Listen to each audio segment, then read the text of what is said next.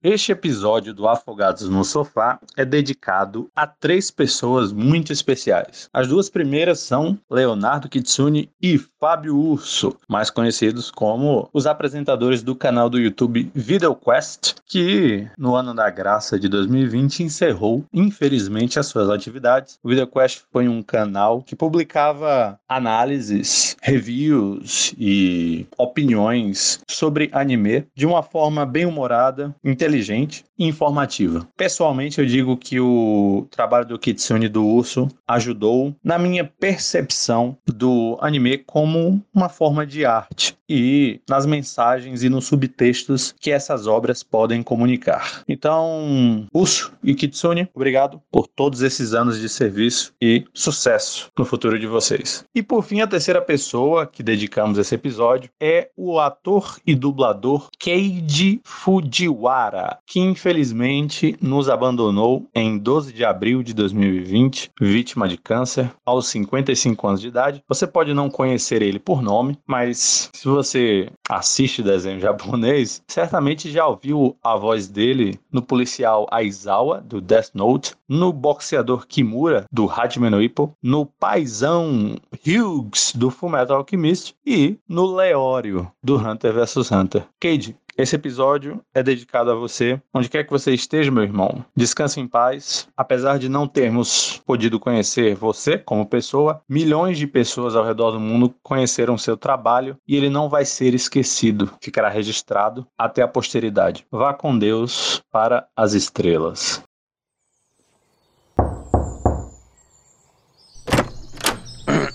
Opa. Bom dia, senhor Yoshihiro Togashi. Me chamo Acabou com Yato. Eu vim até aqui para. Deixa eu adivinhar, você é um editor novo da Jump, não é isso? Sim. E eles mandaram você para cá para me convencer a sair do hiato e publicar algum capítulo de Hunter vs Hunter, não é isso? Exatamente. Entra aí, por favor. Obrigado pela gentileza. Pode sentar, fica à vontade. É, você quer um chá? Quer alguma coisa para ler? Quer jogar uma partida de Dragon Quest aqui no meu save? Obrigado, senhor. Não precisa se incomodar. Tá bom. Ó, julgando que você já é o décimo primeiro que vem para minha casa para me tentar tirar do hiato, eu acho que os outros editores já te explicaram como é que funciona mais ou menos o procedimento, né? Sim, senhor. Estou com um caderno de anotações em mãos. Então anota aí o que é que eu vou querer. É, para sair do hiato eu vou querer hum, dobrar minha renda com a venda dos volumes do mangá. Certo. Eu também vou querer 15% das vendas da própria revista Shonen Jump. Ok. Eu também quero que a próxima capa da Jump saia com os seguintes dizeres, assim, ó, abre aspas. Somos vadias do Togashi. Está anotando. Eu vou querer um suprimento anual de Nutella com floco de amêndoa. Certo. Dois cabritos pardos. Sim. Uma cesta básica da cesta do povo. Ok. E para não deixar o pedido muito longo, tem uma última exigência. Pode falar, senhor Togashi. Logo depois que eu publicar o próximo capítulo, eu vou querer entrar em ato de novo. Pelos poderes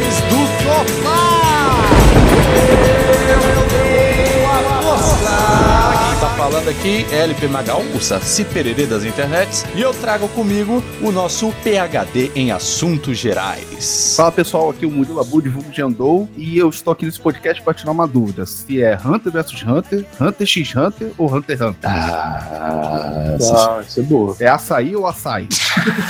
o açaí Não, eu já caí no pau com a secretária lá do outro escritório que eu, que eu era, porque a gente discutiu que ela falava açaí, eu falava açaí. Aí eu fui lá no, no Facebook do açaí e perguntei: é açaí ou açaí? O Facebook do açaí? O açaí tem um Facebook. A fruta, da grande fruta. Não, não, não, atacadão, é, atacadão. Ah, o mercado! Isso, isso. Eu acho que açaí tem acento no i, cara. É açaí, é açaí como uma fruta. Aí eu printei, levei no outro dia lá no escritório e falei: tá aqui, ó. Sua vagabunda. Sua vagabunda, nunca te amei. E também, já que ele acabou de se pronunciar aí, temos conosco lá do Oriente, não tão médio, quem? É, aqui é André Japa Colimão e cabeça de curapica, viu?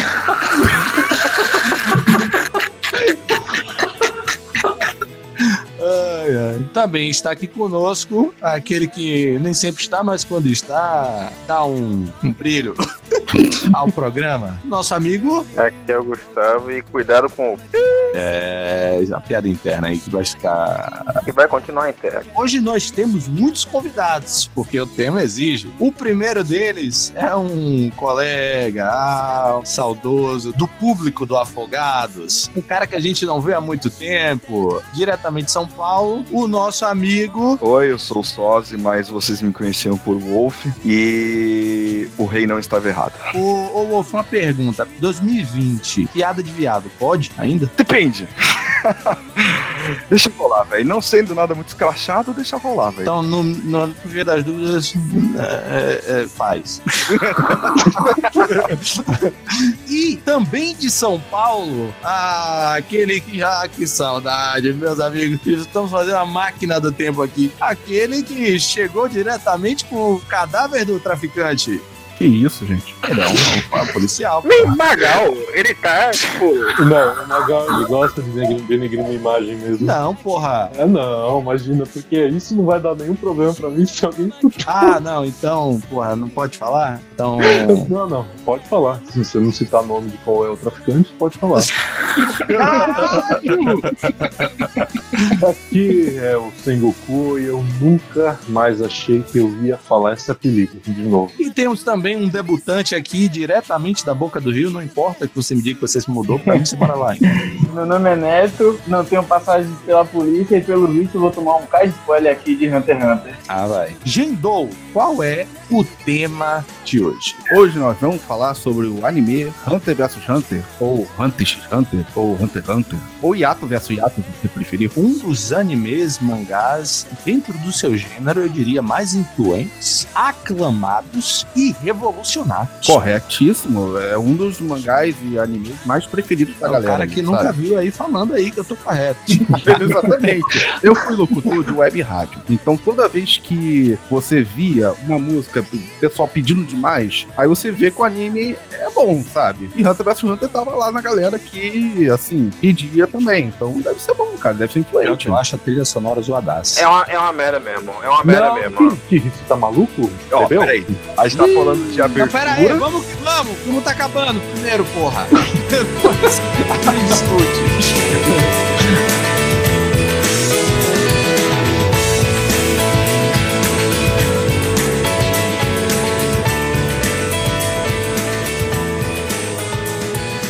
Antes de começar o programa, eu queria deixar claro que esse é o Polgados que não tem nem Gabriel nem Rinaldo. E o público merece uma satisfação, né? Então, o Gabriel não pode porque ele tá indo para uma região de Salvador chamada Mato Escura de metrô nesse momento. E Reinaldo tá indisponível porque ele acaba de cair na mão com o pai dele. Que isso? É sacanagem. Eu tô falando. Pra quem achava que a vida tava difícil, gente, Ô, Magal, tá falando sério, mano? eu tô falando. Assim, a parte de Reinaldo eu dei uma aumentada. Ele quase caiu na mão com o pai dele. Brigou seriamente. Eu posso ler as palavras dele aqui se você quiser. Eu tenho aqui escrito. Ele falou o seguinte: Velho, eu tô com um problemão aqui. Tive um quebra-pau da porra com meu pai. Não tô muito na vibe de gravar, não. Foi mal. Quase rolou muqueta. Que isso?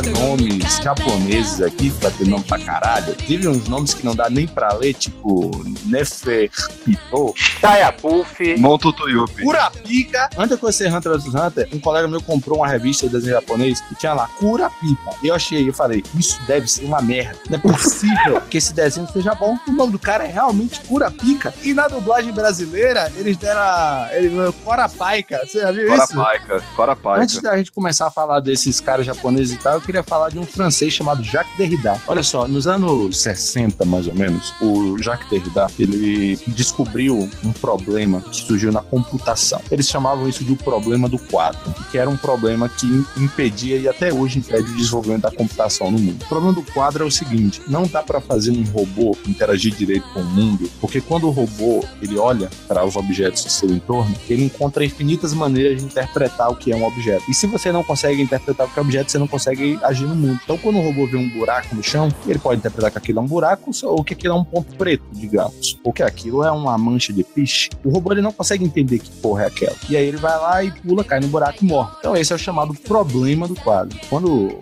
pessoal das ciências humanas descobriu isso, eles acharam muito interessante o fato de que existem diversas maneiras de você interpretar o mundo e aparentemente pela conclusão de um movimento de pensadores que estava surgindo na época chamado de pós-modernos, não existe uma maneira ideal de você interpretar o mundo acima da outra. Todas as maneiras de interpretar o mundo para os pós-modernos são válidas.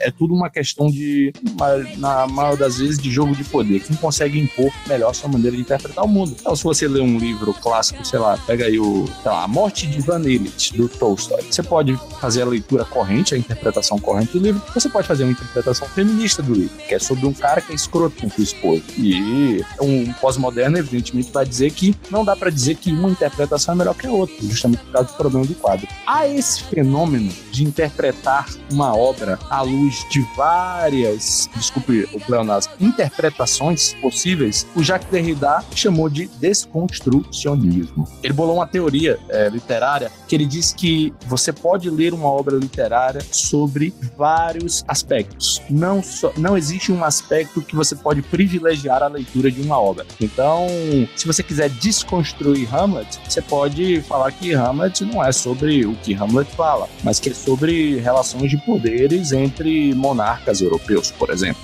e que essa leitura é tão boa quanto as outras. E esse método de leitura ele chamou de desconstrução. Hoje em dia, esse termo desconstrução acabou entrando na cultura popular como você fazer uma leitura de uma obra não ligada aos aspectos formais ou à leitura mais clássica. Você fazer uma espécie de leitura mais crua de uma obra, né? A gente já falou de uma espécie de desconstrução aqui que é o de evangelho. A ideia do evangelho é a seguinte, cara, se você pegar uma criança e botar num robô gigante para salvar o mundo, como vários animes mechas fazem, essa criança não vai sair muito bem lá de dentro. Porque essa criança tem um pai ausente, porque essa criança tem uma pedófila que quer pegar ele. E eu arrisco aqui afirmar, e esse é o ponto que eu queria fazer, que se nós temos um exemplo da desconstrução do gênero shonen, esse exemplo é Hunter vs Hunter. Eu concordo. Ele vai completamente na contramão dos Battle Shonens convencionais. Ele pra mim é um shonen, um battle shonen feito certo. O único da história, inclusive. Eu não entendo como desconstrução do shonen. Eu entendo que é o shonen no seu tempo, cara. Porque assim, é, nós tivemos shonen dos anos 80, que o exemplo foi o Hokuto no Ken, né? Depois dos anos 90 e aí veio o Hunter x Hunter pra trazer a nova ideia. É, e o shonen 2020 não vai ser igual. Mas eu não acho que o Hunter x Hunter seja exatamente um, só um produto do seu tempo. Tem essas partículas, mas ele é diferenciado mesmo pra qualquer coisa feita nesse período. O que eu vejo do Hunter é o seguinte: ele tem todos os elementos de um shonen normal, comum. Ele tem um protagonista feliz,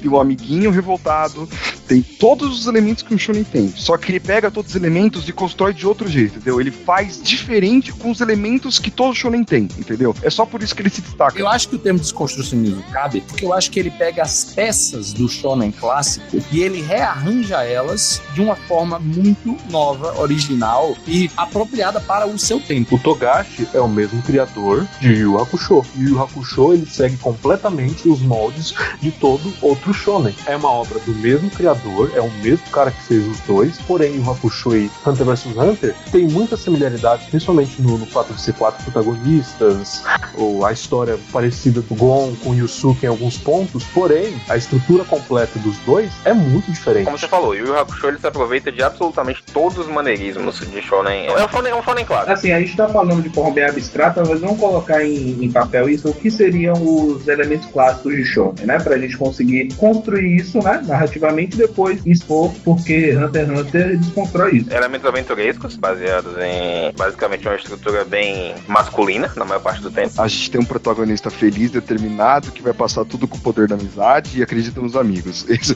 já é o primeiro ponto. Na verdade, shonen, as pessoas discutem, não é exatamente o gênero, é uma demografia. Shonen japonês é, é jovem, né? Homem. Público-alvo é masculino. O que, que determina isso é a revista em que a parada é publicada. Sabe o que é escroto? Que o shonen não é um gênero, apesar de ser, ter os seus maneirismos de gênero. A gente considera uma demografia, uma direção de público. Mas, mais da metade do público de Naruto, por exemplo, que é um shonen, é feminino. Eu não vejo essa realidade aqui, não. A maioria que eu vejo, quem assiste é, é homem. Mas você é da boca do rio, cabeça, pelo amor de Deus. Porque assim, você tem que pensar que o público-alvo é o público jovem japonês, né? E o público jovem japonês, você tem que entender que eles buscam o seguinte: você sempre vai ter um protagonista que ele de início é fraco, que ele não acredita no seu próprio potencial, mas que ele tem algo a mais. Eu não sei o que, que acontece com um jovem, um adolescente japonês, que todo mundo é, lá, os otakus, acreditam que tem algo especial, sabe? Eu acho que isso é até um ponto da imaturidade. Eu acho que, primeiro, quando eles estão em casa, eles não têm tanta liberdade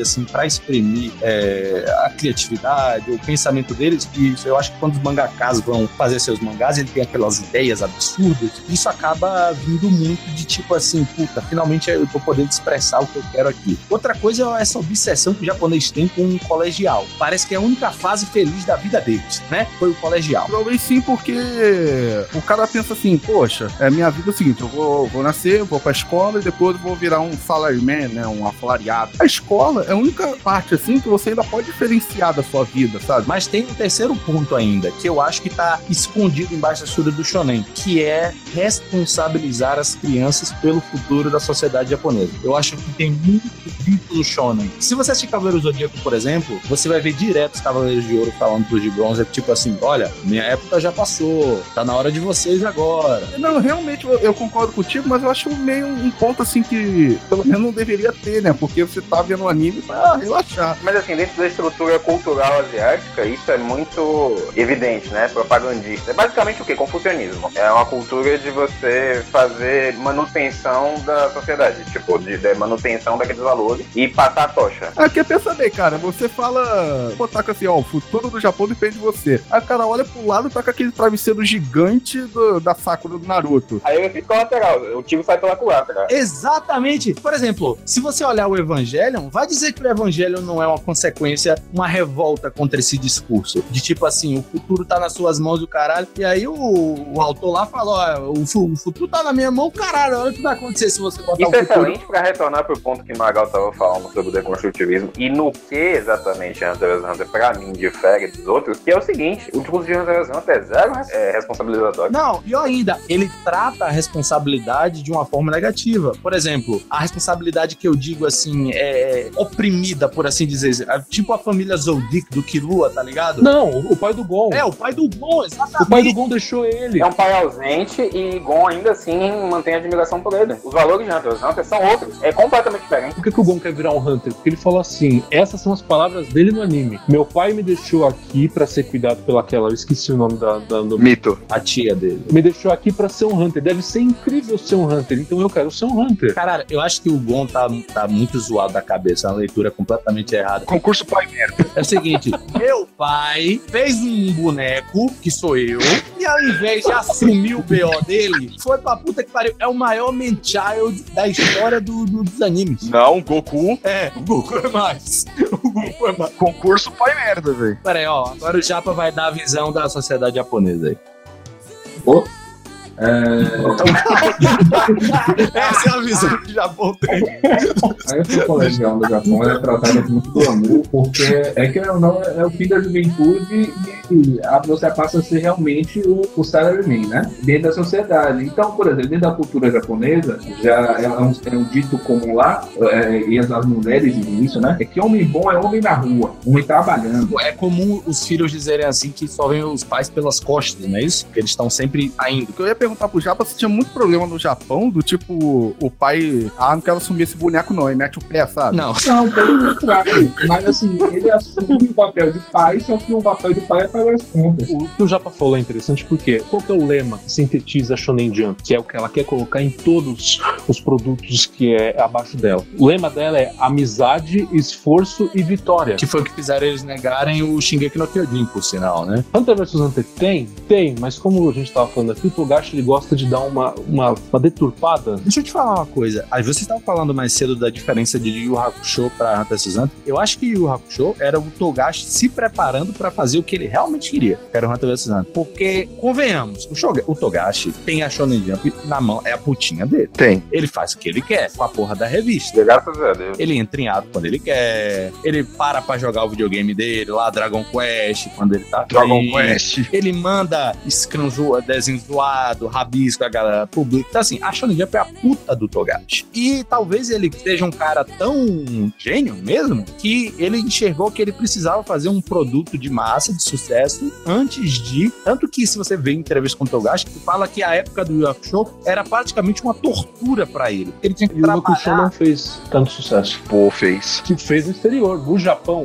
eu posso estar errado, mas o que eu tinha dado uma vida é que o Yu Hakusho, no Japão, teve vendas, tudo, mas não foi nada além do que já tinha na Shonen Jump. Inclusive, ele não era um dos top 5 da, da Shonen Jump de venda. Mas o Hunter x Hunter também não é. Isso é engraçado. A história que eu sei que eu vi, eu queria muito achar esse link de novo, porque era um fórum que eles estavam detalhando exatamente toda a trajetória do Togashi até chegar em Hunter vs Hunter. E a história foi o seguinte: quando ele terminou o Hakusho, a Shonen Jump tava meio tipo, hum, que merda, precisamos de alguma coisa pra estourar. E aí, tipo, eles chegaram pro Togashi e falaram: Olha, Togashi, a gente precisa de um mangá seu novo. Você faz pra gente? Ele falou assim: Eu faço, mas só com essas condições, que é entre as condições que você tava falando, né? Que o Togashi tem a Shonen Jump na mão. Que contrato vitalício, é, ele publica e para quando ele quiser, ele publica do jeito que ele quiser, etc. E assim, o que acontece é, a Shonen Jump tava com problema de publicação, tava com falta de ideia, ainda não tinha começado, acho que nenhum mangá realmente famoso, tipo como One Piece, Naruto, nada, porque Hunter x Hunter é antes de 90 ainda, eu acho. 98, Hunter x Hunter. E o anime foi de 99. Um mangá que começa em 98 e um anime que começa em 99, vai dizer que o autor já não tem sucesso? Claro que tem, porra. E a produção do anime de 99 é extremamente rica pra época. O Togashi, quando ele entrou na Shonen Jump e falou, você vai ter que fazer o Hakusho, ele fez um, um anime extremamente comercial. Então eu não posso falar assim, ah, esse anime é um Togashi, é um, é um clássico Togashi. Porque é um anime comercial e, tipo, a Shonen Jump deu um formato pra ele de Shonen e falou, eu quero que você faça isso. Pra mim, tenho na minha cabeça que o Hakusho é um plano maligno do Togashi pra tornar a Jump a puta dele. Pô, é a mesma coisa do Akira Toriyama. Pô, você vai falar que Arali é um original Akira Toriyama, sabe? É igual o Hideo Kojima. Pô, você vai pegar Police Nautilus, o jogo Police Nautilus dos anos 80, e vai falar que é um Hideo Kojima? É engraçado que esse ponto que você levantou, do sucesso e tudo mais, o Togashi tem uma obra meio desconhecida, né? Que não vingou, tipo, quase nada. Level I. É uma comédia esquizofrênica também, né? Difícil falar coisa. Padrão Togashi, né? Vocês falaram essa parada de que a Shonen Jump tava desesperada. Ai, meu Deus, socorro, precisamos de um sucesso. O ápice do mercado de mangás foi nos anos 80 com Dragon Ball. Desde que Dragon Ball acabou, isso é um problema sério hoje na indústria de mangás, as vendas só caem. Vocês veem o gráfico, é assustador. Dragon Ball acabou, as vendas da Shonen Jump e de- do mercado de, de mangá em geral tiveram uma queda assustadora. Não é basicamente o One Piece que paga as contas, tá ligado? Hoje em dia? Pois é, aí o que segurava era o Slandunk. E aí, quando o Slandunk acabou, as vendas, blue, e aí veio o Samurai X. E aí, quando acaba, blue. Então, assim, por isso que a gente vê o Bleach indo até onde vai, Naruto empurrando até não poder mais, One Piece não acaba nunca, porque os editores, eles não querem de jeito nenhum que essas porras acabem, porque eles sabem que as consequências do fim de uma obra de sucesso para um mercado editorial são muito brutais. Mesmo que na, na Shonen ela tenha uma obra que consiga vender tanto quanto a outra, se ela perder uma, ela vai ter perda de dinheiro de qualquer jeito, porque mesmo que a outra, a segunda obra que esteja lá seja muito boa, não vai conseguir vender a mesma coisa. Por exemplo, eu acho que Boku no Hero é um mangá hoje, uma história hoje, que consegue, pelo menos até sair o anime, tava sustentando bem. Demon Slayer, o anime estourou o mangá lá pra cima. Vendeu mais que One Piece ano passado. É, mas tipo assim, são obras que é o seguinte: nem todo mundo que tá acompanhando One Piece, que compra pra ler só One Piece, vai consumir o Demon Slayer também, você entendeu? Então isso que o mangá falou tem sentido, tipo, eles não querem parar. E tem outra coisa, o mercado de mangá é muito conservador, né, velho? Eles fazem negócio como eles faziam ainda nos anos 80. É aquela estrutura ainda de mandar cartinha pra ver a popularidade do negócio, pra botar no ranking e vender boneco. E tudo sai nesse inferno dessa revista compilada, né? Aí eles ficam no- numa marcação pesada também com a pirataria. A, a galera com os Scans hoje em dia tá sendo até presa aí, né? A galera que tava divulgando One Piece aí na internet. Nossa, esses scans sofreram nos últimos anos. A Crunchyroll também chegou pra arregaçar os fansubs. Foi, velho. Porra, é verdade. Não, esse negócio da Crunchyroll acabou com o fansub, né? Eu tenho uma frase que diz o seguinte: só tem duas instituições que funcionam no Brasil: é seguro de carro e fansub. É verdade. Impressionante.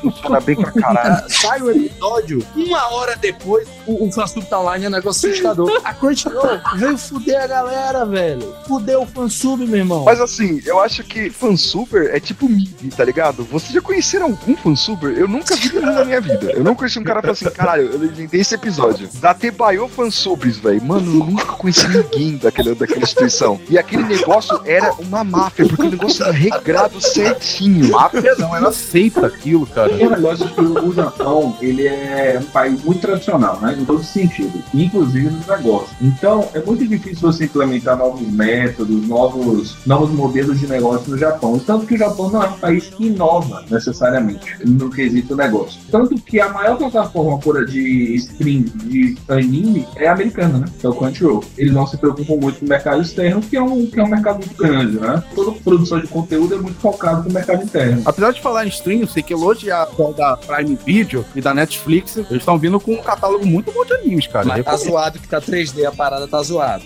Eu não gosto. CG? CGI? Não, Anime não, CGI? é, é, é, tem os 3D da Netflix e não Tá recomendo. zoado, tá zoado 3D da Nossa, os Netflix. 3D da Netflix. Pô, é man, triste. eu achei, esse- eu achei esses animes feitos pela Netflix é. Neto, atenção, Neto vai falar, atenção. Porra, ele botou no mudo. Ô, filho da puta, fala aí, caralho. Porra, Neto, volta aí, cara. Ele foi embora. né? Não, não, não. Eu ia falar, só que. Ah, a- lá, pô, mas. Vai falar, mas aí, foi ali. Vê o a stream do Gustavo Lima. Tá porra. tendo a live aqui, pô. Então, assim, eu tô achando de fuder sobre isso. De fuder mesmo. Mas eu queria falar do. Do outro versus do outro. Assim, no final quando eu chamo pra gravar o Hunter vs Hunter, eu já preparei um vídeo. Cinco melhores lutas de todos os tempos de Hunter vs Hunter. É, é isso, eu tava lá de boa e veio, veio a notificação e aí tá afim de falar de Hunter x Hunter, eu porra de fuder. Aí citei aqui os caras, não, mas é porque o mercado do Japão Tem. tá aqui. Aí os É, caras tá cara, falando aqui de números, né? Quanto é que vende? Esse Quanto cara é que é foda. vende a Shonen? Quando vem, quanto foi que vendeu a Shonen Jump mês passado? Olha aí, na folha, a folha de pagamento aí. Os caras ficou uma semana estudando o mercado de mangá japonês. Ele falou que ia falar uma conversa de bar e aí meteu o filósofo francês. Que porra, que vacila da puta que esse cara tá fracassando. Esse bar não tem Salvador, não, né, velho? É, velho, o bar que eu vou é, é chão xadrez, cadeira amarela e ovo de codorna e conserva.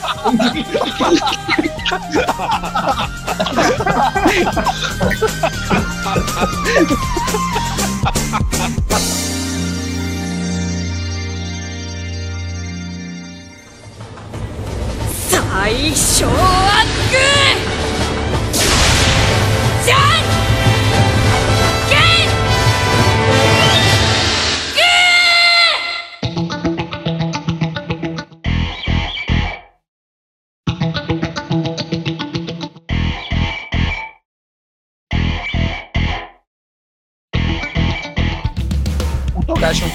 criativo. Isso é ponto passivo. Eu não sei se ele expressa a criatividade dele em Yu Yu Hakusho da mesma forma que ele expressa em Hunter x Hunter. Com certeza não. Eu vou falar aqui rapidão, né? Minha opinião aqui sobre o Hakusho. Falei, é boa merda. O Hakusho é Uma merda. Pode fazer. Ah, eu não acho. Ele é tão genérico e tão comum que é legal. Isso, ele cumpre a função dele. Isso é legal, a dublagem, a dublagem brasileira, de fuder e tal. Isso, pronto. Ó, Ah, eu sou Toguro! eu não bebo cerveja, só um suco de laranja. É o precursor do pai de família lá, Deus o tenha, inclusive. Na maciota, tá? Tá achando que Playboy? Pô, eu acho que o Hakusho só é bom por causa da dublagem brasileira, então. Cada dublagem acabou. O dublador do Coema. É muito bom. Trapizon, velho. Eu acho que o começo do Yu Hakusho, ele foi bacana, né? Eu me lembro que quando eu comecei a assistir Yu Hakusho, eu botei no canal e, coincidentemente, tava no primeiro episódio. Chamava a atenção que era um menino que morria, e aí na expectativa dele, como ele morreu, ninguém ia se importar.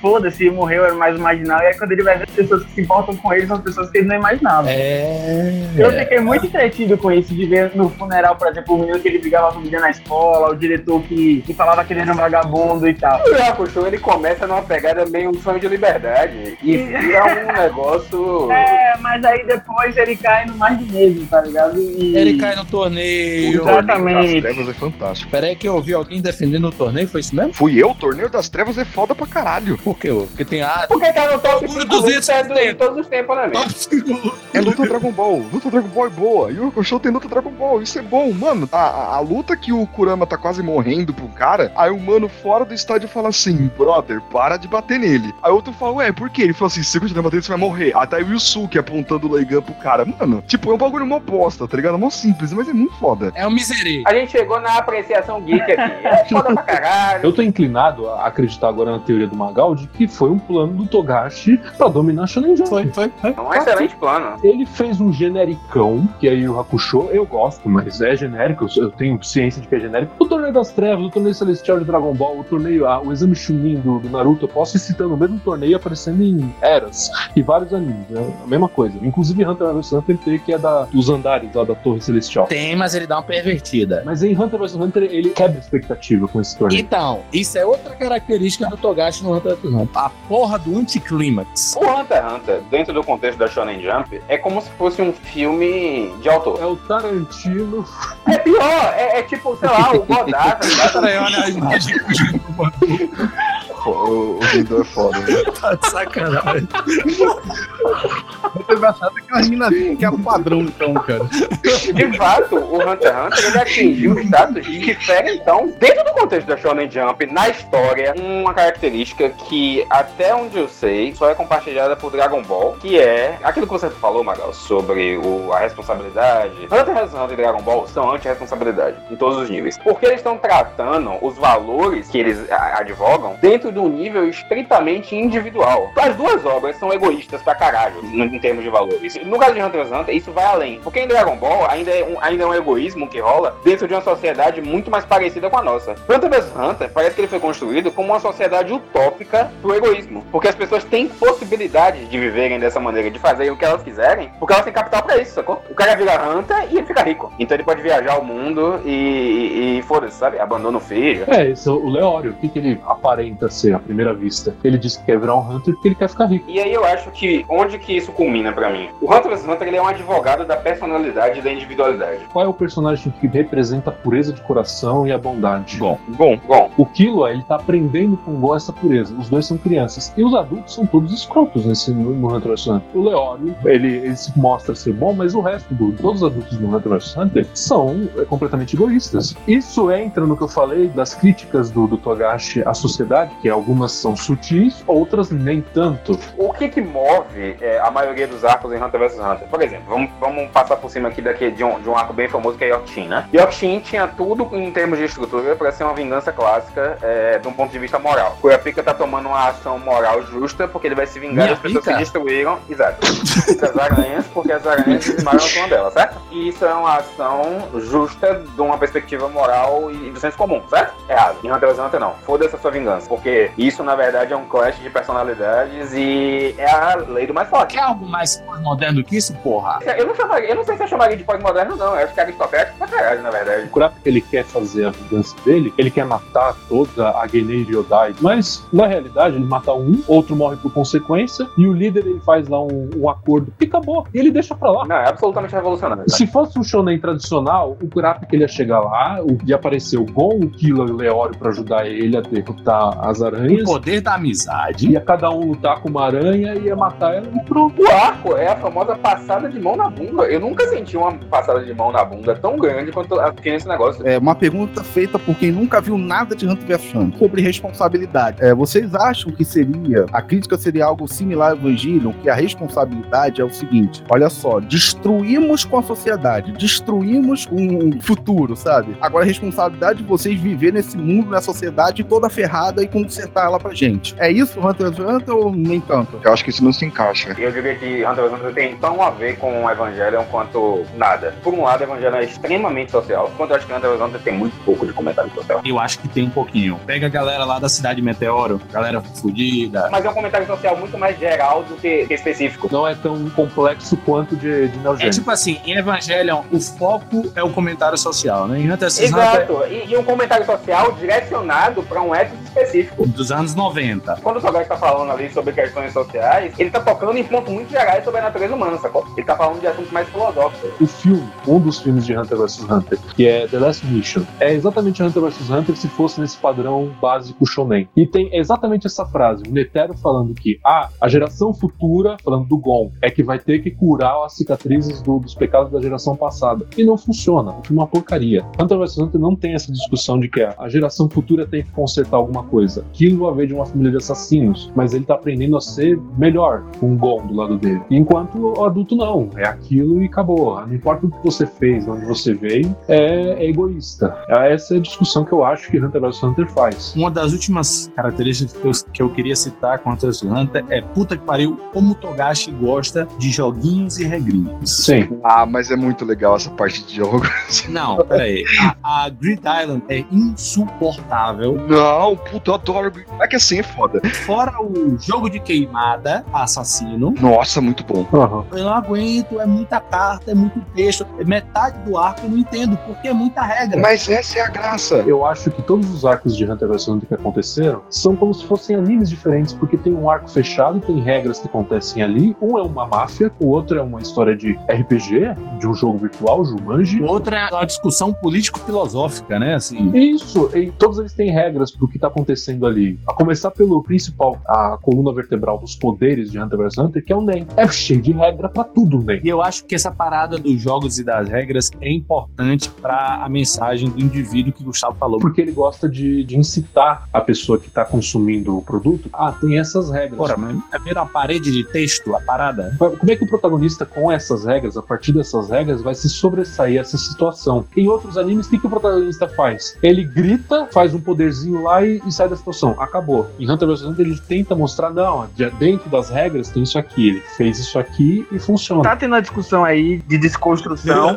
Essa discussão aí de desconstrução, na moral. então tentando descobrir aí do que Hunter x Hunter se fala. desconstrução e vida nova ainda não. Mas o Hunter x Hunter, ele é um shonen, então ele é um anime feito para o público jovem. E eu não acho que um público jovem tá tendo toda essa visão sociofilosófica que vocês estão tendo aí. E é o que o que Magal falou aí, que é a última regra. Eu acho que você falou tudo. Eu acho que o foco principal do Hunter x Hunter é essa questão das regras do jogo. Eu acho que a demografia não limita a expansão do conteúdo da obra. E se você for reparar, o protagonista, ele, em alguns atos, ele perde até o, o foco e ele dá muito mais foco às regras e ao, ao universo ali que tá em volta dele. E eu acho que é justamente isso. Mas isso faz parte do ponto filosófico da parada. Porque o Gon é um cara obsessivo. Não, não tem ponto filosófico. O ponto é as regras do jogo e você vê aquelas regras sendo aplicadas e a mecânica se desenvolvendo. O entretenimento é justamente esse. Eu acho que o caralho de Hunter x Hunter, A pura pica de Hunter x o Hunter. Gon ele não tem tanta importância assim comparado aos arcos, como eles são grandiosos, sacou? Você tá tratando visão filosófica como visão de academia, ou como visão carteirada de intelectual, ou, ou algo que seja relacionado a capital de conhecimento e tal. Filosofia é essencialmente você pensar sobre a vida. Filosofia não, não tem nenhuma, nenhuma limitação nesse sentido. E toda obra que se propõe a fazer um conto moral, seja no nível dos Três Porquinhos ou de Hunter vs Hunter, tá incluindo algum pensamento sobre aquilo. Todas os- os-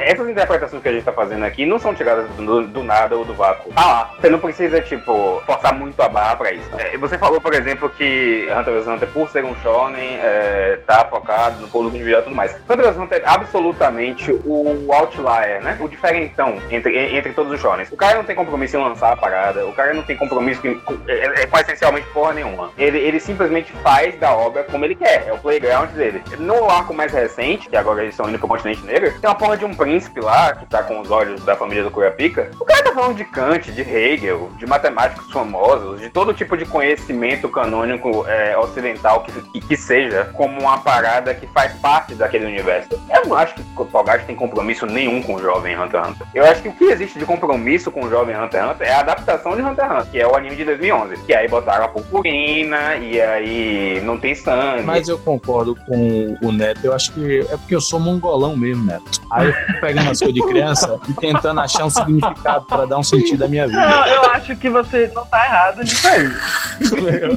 É um miserei completo. O shonen é como se fosse um, um gênero abstrato, não quer dizer que a- a- ele deve seguir aqueles moldes. Death Note foi publicado na Shonen Jump. O que é que Death Note tem caralhas a ver com a Hunter vs Hunter ele é explícito que é, que é filosófico a partir do momento que o Meruem aparece. Tem uma discussão discussão evidente sobre o super-homem ao redor do, do Meruem. E fala aqui do super-homem Nietzscheano e tudo mais. Tudo tem uma moral da história. A gente tá tentando tirar, sei lá, leite de pedra. Não, cara, tudo tem Ei, uma. mas sabe o que é? Às vezes a gente cresceu e a gente quer que as coisas que a gente gostava quando era criança encaixem um pouco agora, quando a gente cresceu. É isso que eu tô falando, que às vezes a gente tá tentando ver uma parada e eu não tô dizendo que ele fez uma parada escrachada, tá ligado? Ah, vou fazer aqui a avulso. Tem uma mensagem realmente ali. Eu acho que se eu tivesse 13 anos e eu lesse Hunter Hunter, eu ia achar chato pra caralho. Não sei, cara, porque Hunter vs Hunter tem lutinha, sabe? 13 anos tu ia gostar de lutinha. Tem a lutinha, mas ele te arrasta, ele te arrasta uma eternidade pra te dar a lutinha. Mas Dragon Ball, amigo. Não, mas Dragon Ball Não, é mas não é do diferente. mesmo jeito. Mas não é do mesmo jeito. O Dragon Ball ele te arra- arrasta porque você fica refém. Você fica esperando a lutinha. Você vai ficar com a cara no livro, que aquele filho da puta vai explicar lá. Ô, Gendô, como você não viu, é o seguinte: Dragon Ball é como uma luta. Goku chega lá, vai lutar com o Freeza, são 5 minutos que durou 23 episódios, pra destruir o mundo, eles brigando, a luta final, Goku vencendo o cara. Hunter vs Hunter, sabe como ia ser a briga? Goku ia chegar lá, ia cortar no episódio seguinte, ia estar Goku com a cabeça cortada no colo do Freeza. Neto,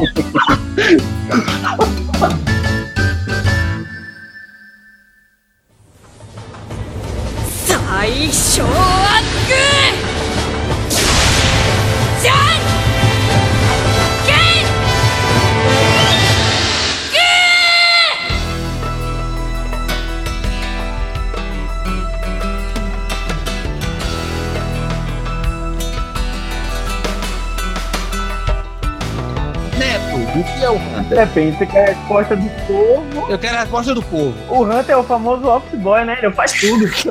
Caralho, que conceito genial. É, depende. O Hunter tem várias classificações. Então você tá me dizendo que, na atualidade, o carinha do rap é o Hunter. O entregador do iFood é o Hunter? Não, é mais do rap, porque o rap vai ter na faculdade da presença do pessoal. Eu já vi isso.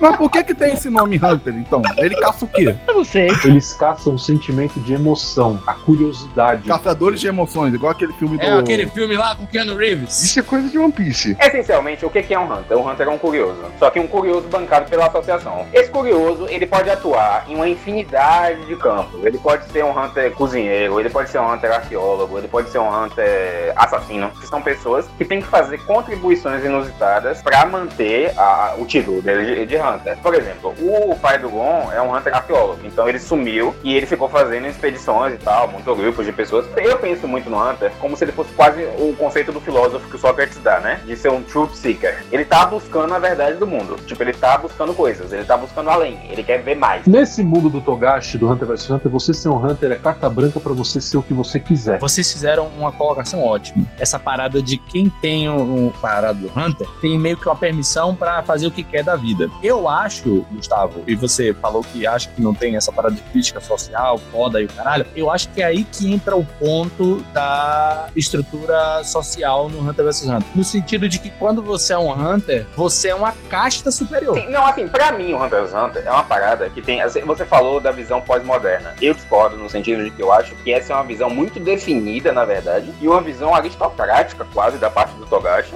no sentido de que ele entende que o valor do ser humano vive na capacidade dele de exercer a liberdade. O pensamento grego de que a sua energia de vida não é dispendiada para que você possa viver. Sua energia de vida ela é dispendiada para o que você quer fazer da sua vida. É, não e porque pra mim o Gon, na verdade, ele, como o Magal falou, é um menino maluco, e de fato, com perspectiva social, ele é um sociopata. O Gon, pra mim, ele é uma expressão de como essas pessoas diferentes expressam isso desde cedo e com muita espontaneidade. Porque ele tem várias instâncias geniais como personagem, como criança, sobre isso. Por exemplo, ele não conhece a mãe, né? Ele foi criado por aquela tia. Tentou mostrar pra ele uma gravação da mãe, pra ele ouvir a voz da mãe e tal. Ele desliga a gravação e fala, não sei, tipo, não conheço essa mulher. Tipo, e ele tem a relação muito profunda com a natureza também, né? Tem aquela coisa dos instintos e tudo mais, tem uma relação com os animais e tudo mais.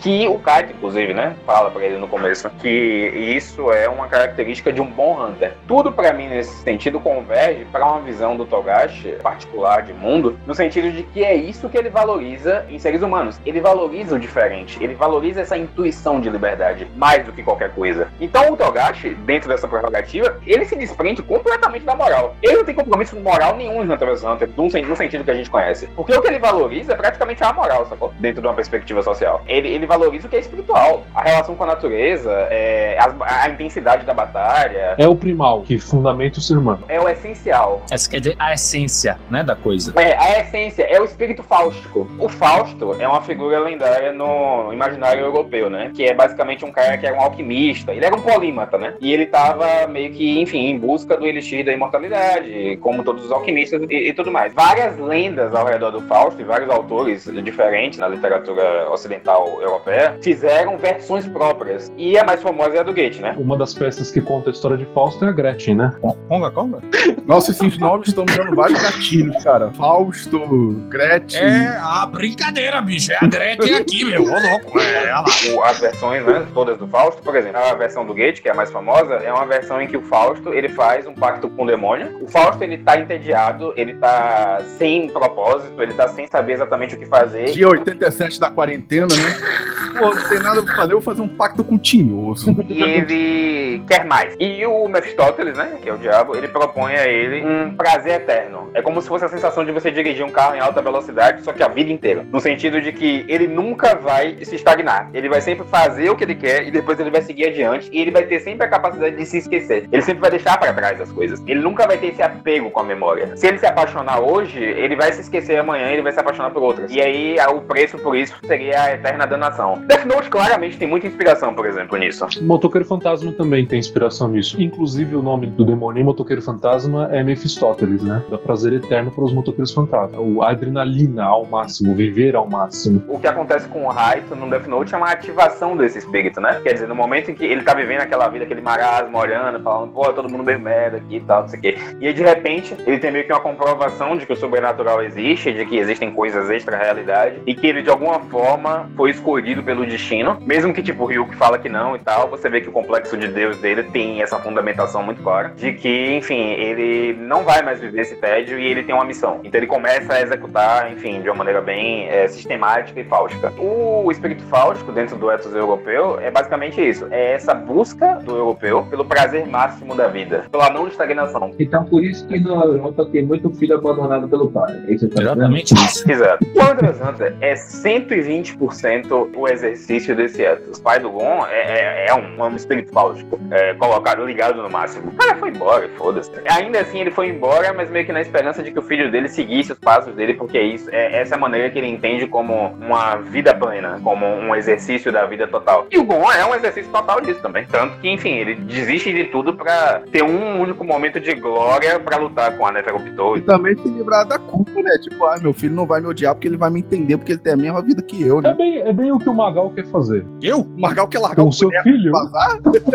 Ah, boa, meu. Vou meter um Dinho no meu filho. Vou fazer uma dessa. Faz um jogo massa e Sim. deixa, tá ligado pra ele. O Jindô queria saber quem é que banca os Hunters. Quem é que organiza a coisa? O cenário sociopolítico de Hunter x Hunter, na verdade, está sendo revelado mais agora. O que a gente sabia antes é que, que tem a associação Hunter. Ficou claro depois de Quimera antes também, tipo assim, eles têm financiamento do governo porque eles fazem muitos trabalhos sujos e eles recebem a culpa disso. Então, por exemplo, o incidente com as Quimeras ficou nas costas da associação, né? É, é quase como se a associação Hunter, no nível global, fosse aquela parada do John Wick, que tem o hotel lá, no sentido de que eles são uma associação oficial de caçadores de recompensas Ah, o John Wick mesmo, então. Eu queria ouvir a voz do, do Gabriel Sozzi. Oi, tô aqui. Fala alguma coisa aí. Alguma coisa, desculpa, eu tava meio me Tá perdi no assunto. cagando! Foda-se o Não, podcast. Repete o último Foda-se. Você não ponto. entendeu? Ele, ele ouviu o discurso sobre o espírito falso e ele foi aplicar ele mesmo. Podcast. Quando eu fui de motoqueiro fantasma pra Death Note, eu falei, caralho, mano, que não tão falando de Hunter, velho. Eu tô já perdido nessa porra, mano. Quer ver outra pessoa que tá exercendo nesse momento o espírito Neto? Você tá aí, Neto? Você está entre nós? Tô, tô sim, tô ouvindo. Tá, tá Diga agora. aí, Neto, o que, é que você acha desse negócio de espírito fáustico, Pô, Neto? eu achei de fuder, mas eu só queria falar de Hunter x Hunter. Porra. Foda, né, meu? É, Pô, o cara ele foi pra Fausto, ele foi pra Motoqueiro Fantasma, ele foi pra todo lugar aí. Não, eu acho, que, eu acho que tudo isso aqui enriqueceu a discussão, tá ok? Eu só queria ver o top 10 Batalha de Hunter x Hunter. Tem como pegar a cena de Hunter x Hunter e botar a música do Link Park pra fazer um MV? Tem. Não, Claro que dá. Tem sim. Se não tiver cena pra botar Nambi no fundo, eu não quero saber. A gente pode começar o podcast aqui, então, Começar? que... Ah, a gente pode começar assim. Começar, Gata chegou e falou, agora que a gente já falou um monte de merda É. aqui, Pode começar. já desperdiçou meu tempo aqui, a gente pode finalmente começar o podcast?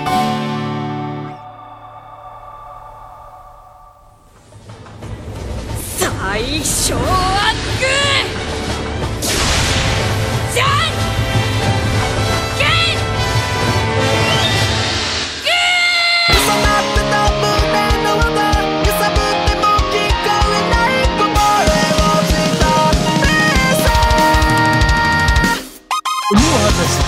como todo bom desenho chinês, tem o tal do, do poderzinho, tá ligado? O Ki do Dragon Ball. Tem um poderzinho que aqui é fantástico, o poderzinho. O bom desse poderzinho é que dá pra dizer quem é o que de todo mundo aqui. O poder do Hunter se chama Nen. É basicamente o chakra do Naruto. Ou o Ki do Dragon Ball, vai. O Reatsu do Bleach. Mas tem uma coisa no Nen que me chama a atenção: o conceito de sacrifício e recompensa. O que difere ele, pra mim, de todos esses negócios é que quanto maior o preço que você paga, maior a recompensa que você recebe. maior o poder. Isso é muito interessante. O Metal tem isso, tá? Por exemplo, a parada da corrente do Kurapika não tem uma mega limitação aquilo pra usar? Tem uma mega limitação. A limitação é o seguinte: quando o Kurapika ele decidiu usar o NEM dele, ele determinou que o NEM dele vai ser usado só pra caçar a Genin Ryodan. Ele não pode matar, ferir ninguém que não seja da Genin Ryodan. Mas isso é dentro de uma função específica da corrente. Porque aquela corrente dele também é um canivete ruim. Ele não pode usar a função da corrente do julgamento lá, que é a corrente que aponta pro coração e basicamente ele ganha a batalha GG Easy. É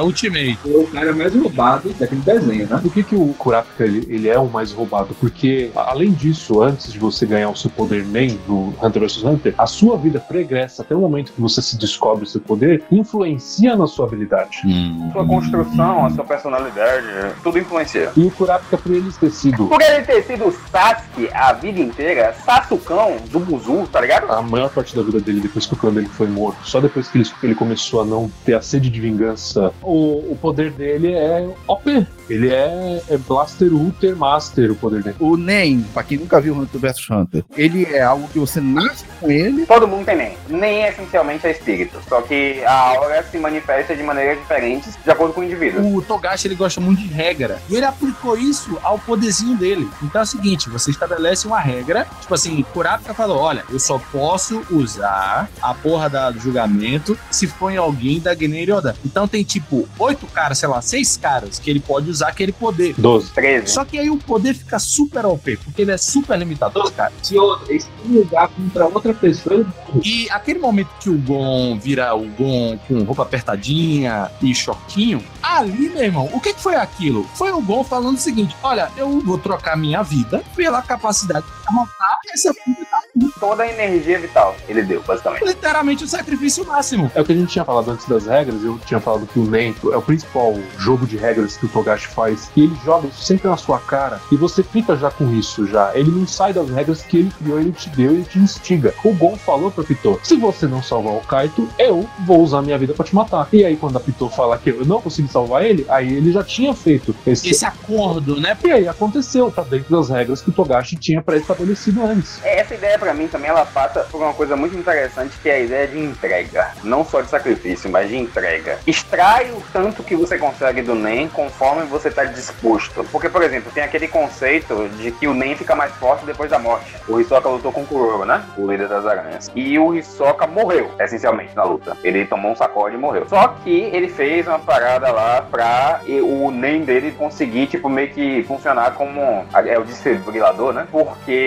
o NEM fica mais poderoso depois da morte. Usa Pitou como exemplo. A Pitou morre, literalmente, né? O Gon não destrói a cabeça dela. Só que depois que ela tá no chão, ela levanta pra, pra matar ele, porque ela continua, o espírito dela continua leal ao Megulen, quer defender ele e tudo mais, e ela não quer deixar que ele chegue até o Megulen. O contrato, entre aspas, do NEM dela é exatamente ela vai dar a vida pra defender o Meruem. Essa é uma ideia judaico-cristã mesmo, de que quanto maior o sacrifício você faz, maior a recompensa. Ô Magal, posso usar uma frase de coach de concurso público? Não adianta você querer como leão e se esforçar como formiga. Porra, lá. Porra, meteu. Passou. Pra todo mundo agora passou na OAB. Ó, isso aí, ó. Siga no meu Instagram, arroba Muabud, pra dicas de como passar na OAB e eu vou vender o meu curso daqui a pouco. É uma ideia que está impregnada na sociedade ocidental, por assim dizer, na cultura judaico-cristã. Isso é uma verificação empírica, por assim dizer, que os seres humanos chegaram. Quando a sociedade é estável, tá bom? Quando você tem uma coisa organizada, quanto mais você deixa de lado agora,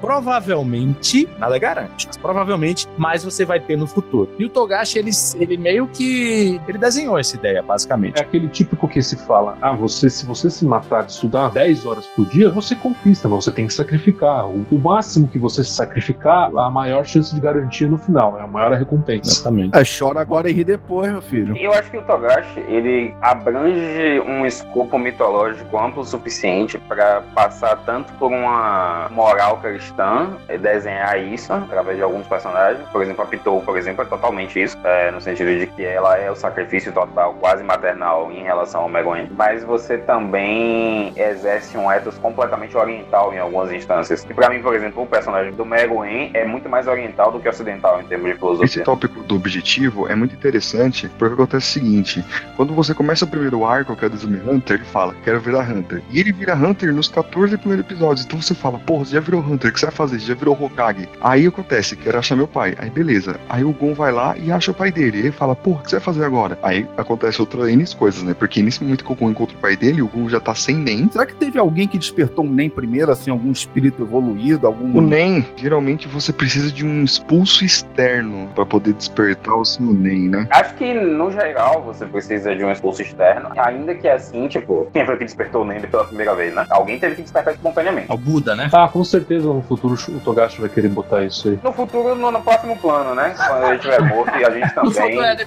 Uma pessoa que despertou o Nen primeiro pode ser considerada uma entidade, e por isso existem entidades dentro do Hunter x Hunter, entendeu? Em geral, até aqui, as pessoas têm expressado o NEM delas de uma maneira forçosa, né? Ele tá puxando o terreno pra isso com essa mitologia do continente negro, né? Porque ele tá falando sobre calamidades e sobre criaturas que são evidentemente manifestações espontâneas de NEM. Pode muito bem acontecer de, tipo, alguém que foi até o continente negro ter se inspirado, visto aquilo e ter concluído que aquilo era uma manifestação de espírito e ele próprio tentou experimentar e tudo mais. Ter sido abençoado, né? Tem essa coisa do avô do Gon, né? O Don Freaks, aparentemente foi um cara que foi pro continente negro e o pai do Gon tá atrás dele e tudo mais. Então, enfim, ainda tem muita coisa pra ser revelada. O Nen funciona assim, o Nen nada mais é que a gente tinha falado mais cedo, que é a, a aura de qualquer ser vivo, né? E a gente tem seis tipos de Nen. Como é que eu descubro qual é o meu Nen, né? Tipo assim, no universo Hunter, né? Não aqui. Você pode achar ele através de um- uma taça de água com uma folha em cima. Como é que faz? Você dá o copo na mão do cara? Como eu, vocês não explicaram isso? Ele aprende o básico da manifestação do Nen com algum instrutor e depois ele coloca o Nen dele na água. Ele dá passe no copo de água. Ah, ele cospe na água, entendi. É, exato. Tá ligado que eu nunca entendi essa porra, eu caguei, né? Porque assim, eu desisti de entender. O que? Qual parte que você não entendeu? Quando, come... não, não, quando pô, o cara começou a falar que tem seis e etc, eu falei, ah, tá bom, cara, eu só, só, só quero chegar no primeiro aí. Mas cada tipo faz uma coisa e é exatamente o próprio nome. Por exemplo, você tem um de reforço. O que, que reforço faz, velho? Imagina que você pega uma latinha de Coca-Cola e você usa o NEM e aquela latinha vira uma pedra de adamantium. Não sei, velho. Que seria basicamente você aumentar, expandir. Então, por exemplo, Netero é do reforço. Então tem aquela parte do que o Killua encontra ele meditando na montanha e desvia, porque é muita aura e tal que ele tá emitindo. Ele tá basicamente expandindo infinitamente a energia dele. E é uma pessoa de personalidade essencialmente expansiva. O NEM também se manifesta de acordo com a personalidade. Por exemplo, nosso querido Gabriel provavelmente seria uma pessoa do, uma pessoa do reforço, que é aquela pessoa de alma obesa. Você fica grande, basicamente. Não é isso que acontece com o Gon? Ele fica super grande, super forte, super É potente. verdade, é verdade. Alguém já assistiu Fate Stay Night? Não, velho. Sim. Porque o Fate Stay Night, o Shiro, ele tem um poder de reforçar as coisas. Então, chegar à conclusão que Gabriel é de reforço porque ele é gordo. Ele não é só gordo. Porque, por exemplo, Japa é gordo, mas não é evidentemente. Gabriel tem a alma gorda. É uma pessoa expansiva. Por mais que Gabriel seja uma pessoa muito inteligente, ele é uma pessoa surpreendentemente linear. Então ele não tem muitas nuances. de, de profundidade. Gabriel Sonda é. É como se fosse um touro bandido mesmo. O Gon é isso. O Netero, por mais que ele seja um trollzão do caralho, também é isso. É, o Bojin, por exemplo, do Ryodan, é isso. Então as manifestações do reforço são bem óbvias. Vale ressaltar aqui que a água ela se manifesta de uma maneira diferente no corpo para cada tipo. Então, por exemplo, o reforço, a água transborda. Aí você tem a transmutação. Para transmutação, o gosto da água muda. Você tem, por exemplo, Hisoka, você tem Killua, você tem. Eu acho que eu sou da transformação, na real. E o Japa também, que é um tipo da pessoa com a alma elástica, basicamente, é como eu leio. Por exemplo, você tem o Hisoka, que é um exemplo extremo, que é um psicopata, mas você tem o Killua. Então ele é uma pessoa que tem muita flexibilidade, que consegue fazer várias coisas e tal. De alguma maneira ele expressa essa versatilidade. Por exemplo, o Japa, ele expressa essa versatilidade através das interações sociais dele. Eu expresso essa versatilidade, eu acho que nos meus interesses e na minha mudança constante também de filosofias e tal, uma, uma propensão a não descansar nas minhas visões de mundo. E as pessoas da, da transmutação, elas têm essa inclinação. O Hisoka, ele é a manifestação máxima disso, porque a aura dele literalmente é elástica, né? Ela vira elástica. E aí ele consegue aplicar tanto várias texturas, ou seja, ele muda a aparência das coisas, quanto ele consegue esticar a aura dele e fazer o que ele quiser nesse sentido. As pessoas que são da transmutação têm uma facilidade muito grande até de mentir, por exemplo, porque para elas não é um big deal. Então elas não têm esse compromisso tão grande grande, assim, com, a, com, uma verdade mais concreta, como as pessoas do reforço e tudo mais. Aí depois você tem a conjugação, ou materialização, que é o tipo do Kurapika, que fez a corrente, que são pessoas que eu acho que Magal, por exemplo, seria uma pessoa da conjugação, que é uma pessoa meio que tem essa conscienciosidade muito grande. É o famoso tem que fazer. Tem que fazer e tem que fazer por razões quase que inflexíveis, no sentido de que a pessoa tem um certo aspecto de justiceiro, defensor da moral dos bons costumes e tal. Por exemplo, Kurapika é um exemplo de uma pessoa insuportável de você ter por perto. Bora, Magal. Bora, Magal. Fala, Nigel. Você fala alguma coisa com o Kurapika e ele fica tipo, não, não vou fazer isso porque isso é contra os meus princípios. Uma parada aleatória, tá ligado? Você pede pro cara pegar água e ele fala que não vai fazer porque não vai fazer e tal. E ele, ele é teimoso e tal e tal. Você vai, por exemplo, pede pra Magal mudar alguma coisa de alguma coisa que ele não queira mudar. Ele vai mandar 10 minutos de áudio explicando por que ele não vai mudar. Eu não vou mudar. Tipo, não, não tem o que fazer, tá ligado? O cara é desse jeito aí, é a doença do cara. Caraca, tá usando o podcast pra meter pau no Magal.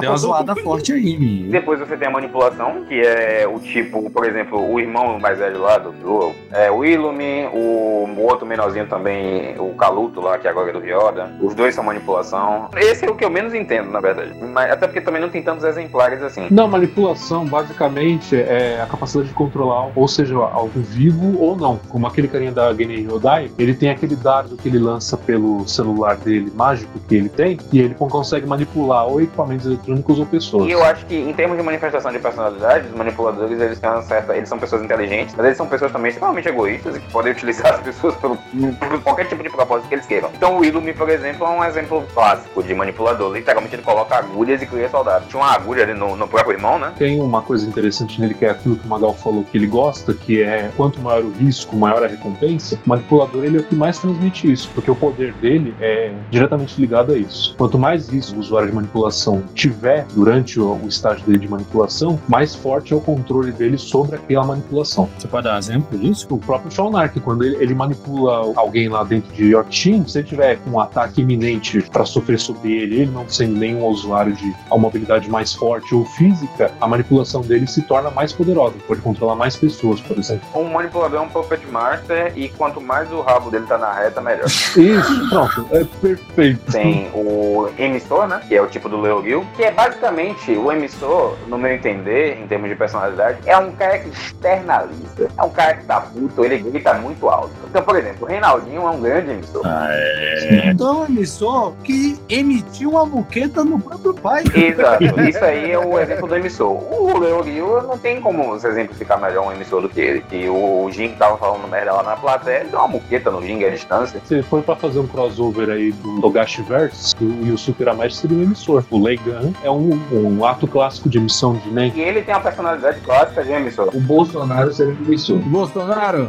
olha isso aí, eu vou deixar com o Paulo Guedes. Lula é manipulação, hein? Olha aí a polêmica. E a especialização, que é essencialmente a personalidade da pessoa estranha, que você não sabe definir da é daquele brother. Peraí, no Versalhes é um exemplo. Grande Armandinho. Imagina. Não é não, não é não, não é não. A, a Armandinho não é qualquer coisa, menos especialista. Porque o, é, o especialista, essencialmente, pra mim, ele é o mais apelão de todos. Porque a ideia meio de que o cara, ele é uma página em branco. Ele consegue essencialmente fazer, na teoria, o que ele quiser. Então, quem são os especialistas na série? Meruem e Kuroro. Porque você quer exemplo máximo de dois especialistas super apelões. Era o Oin especialista? É, especialista. É mesmo? Então, mas o NEM dele basicamente consiste na ideia de que com o que ele se alimenta, ele pode executar. Quando ele come os dois guardas dele, ele fica a figura mais apelona do universo. Kurapika também não é especialista? Kurapika ele é um dilema, porque ele é duas coisas. Quando ele tá com a, a, a pupila estalar, ele vira especialista. Quando ele tá no estado normal dele, ele é um materializador. E o Gon também, ele é tanto um de reforço quanto um emissor, porque o Gon, ele tem uma habilidade que é o Jankengu, que ele dá a pedra, que é o soco que ele...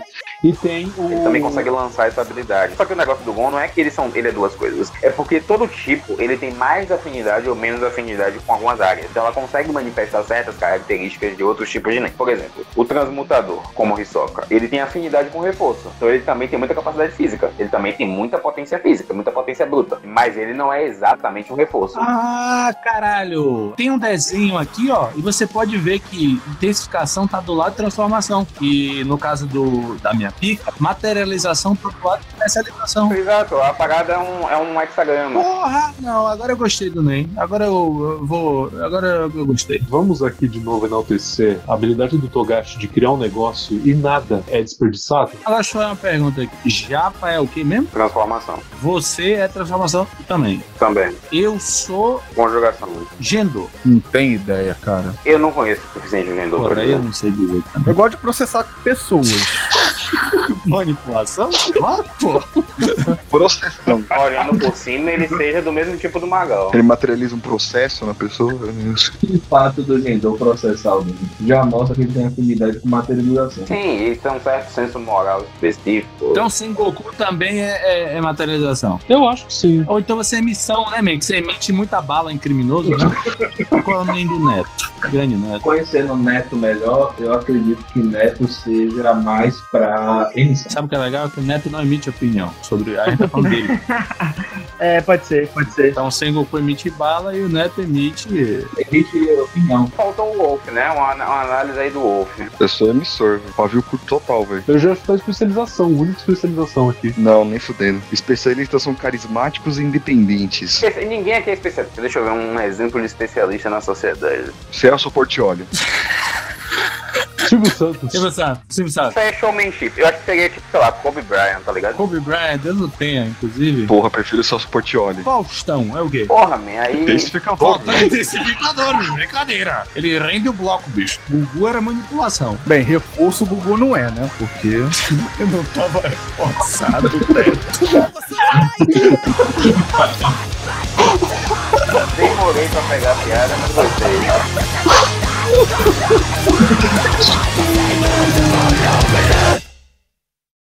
Pessoal, o podcast ficou gigante, então nós vamos dividir o programa em parte 1 e parte 2. Aguardem ansiosamente, ou não, se vocês é, acharam tudo uma merda. A parte 2, que para mim é a melhor parte do programa, em que nós vamos estabelecer conexões muito interessantes entre os arcos e os personagens da série e teorias psicológicas, sociais e filosóficas.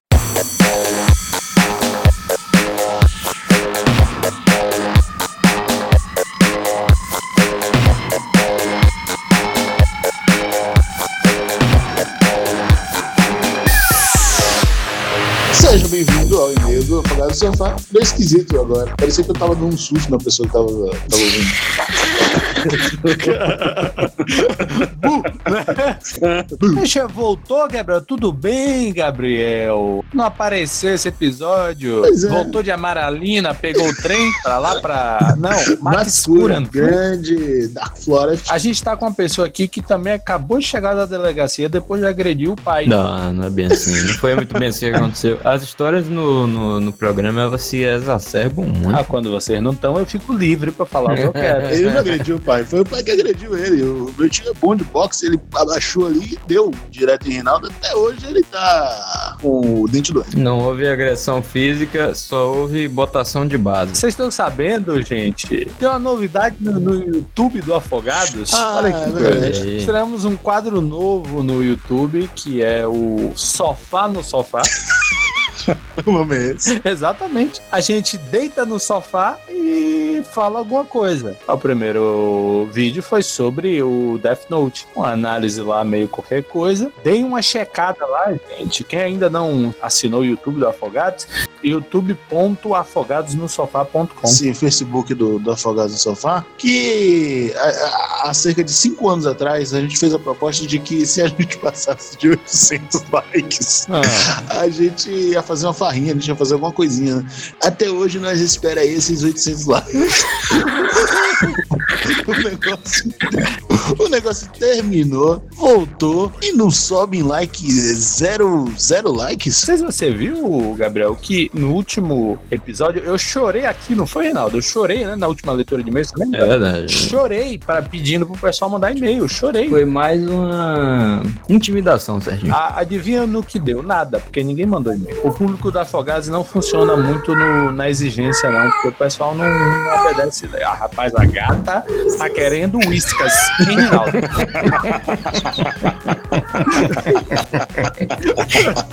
Ele vem cá.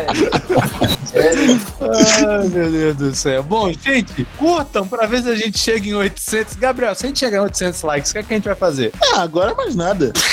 O pessoal Já, já venceu a promessa, né? Inclusive o Facebook do Afogado no Sofá, só por nota, né? É facebook.afogadosnosofá.com e nós temos também o inutilizado, que será utilizado em breve, twitter.afogadosnosofá.com Eu tenho uma coisa pra dizer aqui, Renaldinho. Oi. Com todo amor a você aí, tá, galera do design. Não sou a galera do.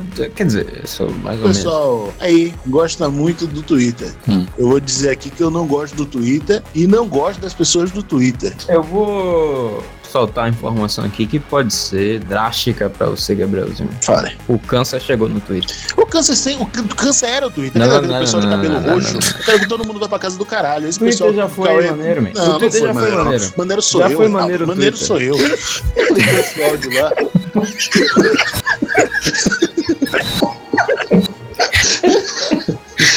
aquele, aquele pessoal alternativista, sei lá o que. Eu quero que todo mundo se foda, né? Quero que todo mundo que tem uma opinião política na internet se foda. Depois das eleições, o Twitter ficou Quer impraticável. dizer, sabe o que eu vi esses dias? Eu vi Cauê Moura, que é da turma da lacração e da turma do Cook, reclamando da turma da lacração. Olha isso, dizendo que a lacração foi longe demais. Não, porque olha o Frankenstein que a gente construiu. Ah, vai pra puta que te pariu, meu irmão. Todo mundo do rock não gosta de vocês, entendeu? Todo mundo se veste de preto. Gabriel vem aqui pra, pra destruir ódio. Ele nunca vem falar assim, ah, tá tudo bem. Ah, é né? É só É pra verdade. bater. É, foi mal é que eu, eu vinha durante a tarde conversando sobre Twitter. O Twitter não dá mais. Nunca deu. Se essa galera que segue o Jovem, né? O pessoal que quer ir pro Canadá, todo mundo do Twitter quer ir pro Canadá. Vai todo mundo junto pra aquela merda. Bota fogo naquele país ali. Jovem Nerd lacrou também esses dias. Lacrou no, no Nerd Off. Lacrou. Falou mal do, do Trump, do Bolsonaro. Eu sei que tá zoado, o Bolsonaro tá zoado. Ele tá perdendo, ele tá perdendo. Tá acabando, não. O governo brasileiro. É Mad, é Mad Max, né? Esse ano é Mad Max 1, né? Que é aquele. Que é- as coisas ainda estão normais, assim. Ano que vem é Mad Max 2. Compre o seu carro e estoque a sua gasolina. O Mad Max brasileiro vai ser uma parada. Tem que contratar. Quem foi o cara que fez o, o- o Mad Max? George Miller. George Miller tem que vir consultar Brasil. Você falou que nem índio agora. Tem que vir consultar Brasil. Sim. Brasil bota carro. E se a pessoa quiser ouvir o Afogado no Sofá, Reinaldo? Nos nossos agregadores. E Spotify, é, escutar no iTunes. Sim, você tá falando que nem índio agora? Vai ser, Vai ser isso o programa todo. Uma coisa que quer dizer que a gente fez o feito de colocar todos os episódios no Spotify e no nosso site, que é qual, Gabriel? afogadosofá.com Conseguimos colocar todos os episódios, Conseguimos do caralho, fui eu, porra. Gente, o Magal é o guerreirinho do, do Afogado no Sofá. Se o Magal não tivesse aqui, não haveria Afogado no Sofá. É um homem com capacete atirando atrás da, da trincheira, sozinho. Sozinho. A gente chega, pega as pistolas, dá uns tiros assim só pra. Ei, ei, aí pronto. Primeiro e-mail da Gisele Bortoncello.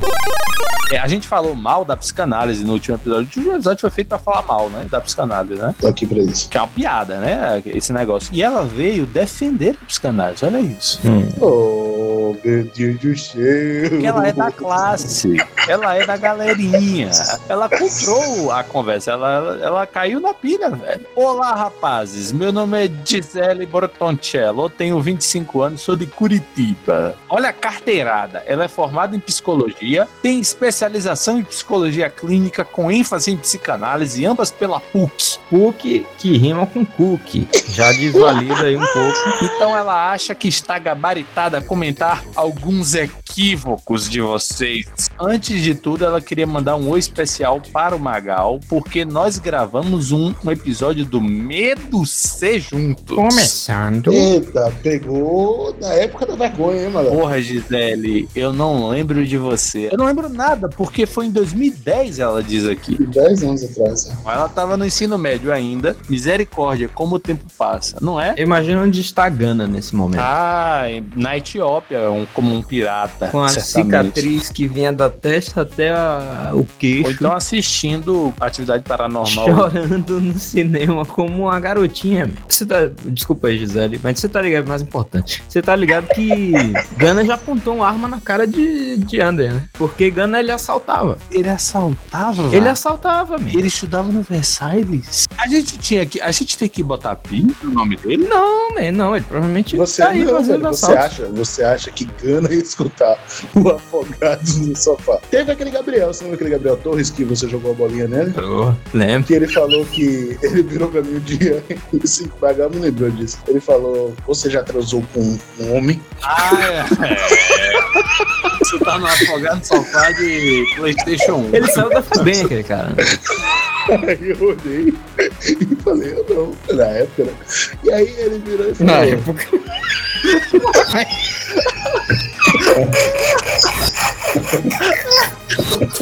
A Gisele pede antecipadamente desculpas pelo texto longo, mas ela acha necessário e acredita que é do interesse da gente aprender. Vai dar uma aula aqui pra gente, né? Afinal de contas, ela é capacitada pela Universidade Cook aí, sei lá.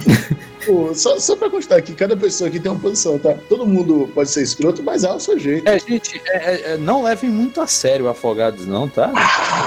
Levem. Eu quero o rage do Twitter. Ela começa dizendo eh, a aula dela realmente não dá para enquadrar a psicanálise como ciência, porque não há como replicar dados ou comprovar a sua eficácia num laboratório. Pronto, acabou o e-mail dela. É isso aí. Acabou o e-mail, É. tal, próximo e-mail. A maioria das abordagens dentro da psicologia sofre do mesmo problema e, no entanto, não recebem a mesma crítica que a psicanálise, ou seja, ela está tentando nivelar tudo por baixo, é isso? Tá. Dizendo, ah, se as outras abordagens não têm essa crítica, então a psicanálise também não. Bom, eu não sei o que dizer, porque eu não sou formado na Universidade de Cooks, então não, não se pode comprovar a existência dos arquétipos propostos por Jung. Sim, mas é, você tá dizendo que a gente tá dizendo que Jung deve ser tratado como ciência? Quer dizer, se Freud passa longe, Jung mais ainda, né, meu amigo? Bom, é, ela diz que assim como não dá para provar isso, também não dá para provar através de um exame de imagem que o homem é lobo do homem, como propõe o Hobbes. E nem por isso a gente descarta o coitado do Hobbes ou do Jung. Mas Gisele, ele é filósofo. Filosofia não é ciência. Bom, pois é, não se encaixa como ciência, mas tem a sua função, cumpre com ela e é respeitada tal qual deve ser com a psicanálise? Eu não sou um cara muito cientificista. Eu acho que esse negócio de ficar muito pró-ciência, ok? Acho uma breguice, acho brega ser ateu, acho coisa de quem quer ir pro Canadá e tal. Então, esse, o fato de não ser ciência não é o motivo pelo qual eu não respeito. Também não acho que seja o ponto de não respeitar o Freud. Eu, sacanei o Freud porque eu acho que ele tem mais pontos do que ele deveria ter. E ele gera um, uma sociedade depravada, porque quando você, você tenta reduzir todas as pulsões humanas a uma origem, seja como Marx faz, seja como o Freud faz, a coisa tende a ficar meio tosca. O, o Marx sujeita quase tudo ao, ao, movimento do capital, o Freud quase tudo ao movimento da, da sexualidade. Eu acho que isso produz visões de mundo que agradam muito aos neuróticos, que querem ter controle de tudo, e é um anseio do homem moderno. Então não, não é um lance só sobre ele não ser ciência ou qualquer coisa desse tipo. Eu respeito muita coisa que não é, é ciência, muito mais do que conclusões que são é, postas dentro de termos científicos. Essencialmente, a minha divergência com Freud é essa tentativa de redução das coisas a uma pulsão base. Eu acho que isso produz uma sociedade meio nojenta. E para o meu campo de interesse, que é a arte, produz uma fixação artística que, em geral, dá origem a obras medíocres, sabe? De vez em quando você está assistindo um filme, aí você, você dobra a esquina, quebra para outro, o cara abre uma sala para você e tá Freud sentado lá, sabe? Tudo tem a ver com o cara querendo matar o Inclusive, só duas abordagens da psicologia se encaixam como ciência nesses moldes. A psicologia comportamental, que é aquela que faz experimento com rato, e a neuropsicologia. Então, todos os outros que se formam em psicologia, mas não vão para essas duas linhas, são maus psicólogos? Sim. Sacanagem. É, ela crê que não. E a psicanálise é uma linha que pode ser seguida por um psicólogo. É, inclusive, vocês pecaram em dizer que a psicanálise tira a culpa do sujeito para colocar em outro. Porque na psicanálise a gente trabalha com responsabilização do sujeito. Você falou isso, Gabriel? Você falou que tira a culpa do sujeito para colocar em outra coisa, né? Mas não em outro sujeito. Embora você não seja responsável por uma merda que aconteceu com você, aí vem aquela frase do Sartre, né? Você é responsável pelo que você faz com a merda que aconteceu com você. Por exemplo, mesmo que você não seja responsável pelo pé na bunda que você recebeu, você é responsável pelas cachaças que você tomou para lidar com o término. Mesmo que os motivos que te levaram a optar por lidar dessa forma ainda sejam inconscientes para você. Outro exemplo de responsabilização do sujeito se dá numa frase que o Freud disse para sua paciente Dora. E qual tua parte nisso? Na análise, muitas vezes o paciente se dá conta de que ele, digamos, ajudou a colocar no caminho uma pedra que fez ele tropeçar. Então, não, a psicanálise não dá margem para o indivíduo colocar a culpa nos outros e continuar sendo escroto. A diferença entre o psicólogo e o psicanalista que vocês deram está parcialmente correta. Ah, o quê? Que um é um profissional de respeito e o outro não é? Para ser psicanalista, basta você ter alguma formação acadêmica, não importa em que, e se formar em alguma escola de psicanálise, cujos cursos de formação para psicanalista geralmente duram dois anos. Isso acontece porque, como naquela época do Freud, a psicologia ainda era um embrião, quem praticava psicanálise eram os médicos. E o Freud não queria que a prática da psicanálise ficasse restrita somente a um determinado campo. Ele fez isso com a melhor das intenções, mas mal sabia ele o problema que isso ia gerar. Por exemplo, uma vez ela foi numa palestra numa escola de psicanálise e como o grupo era pequeno, a palestrante pediu para as pessoas se apresentarem. E uma das participantes era uma astróloga, porra! Era minha, fui eu que formei ela, porra! Para de falar mal da astrologia, cara!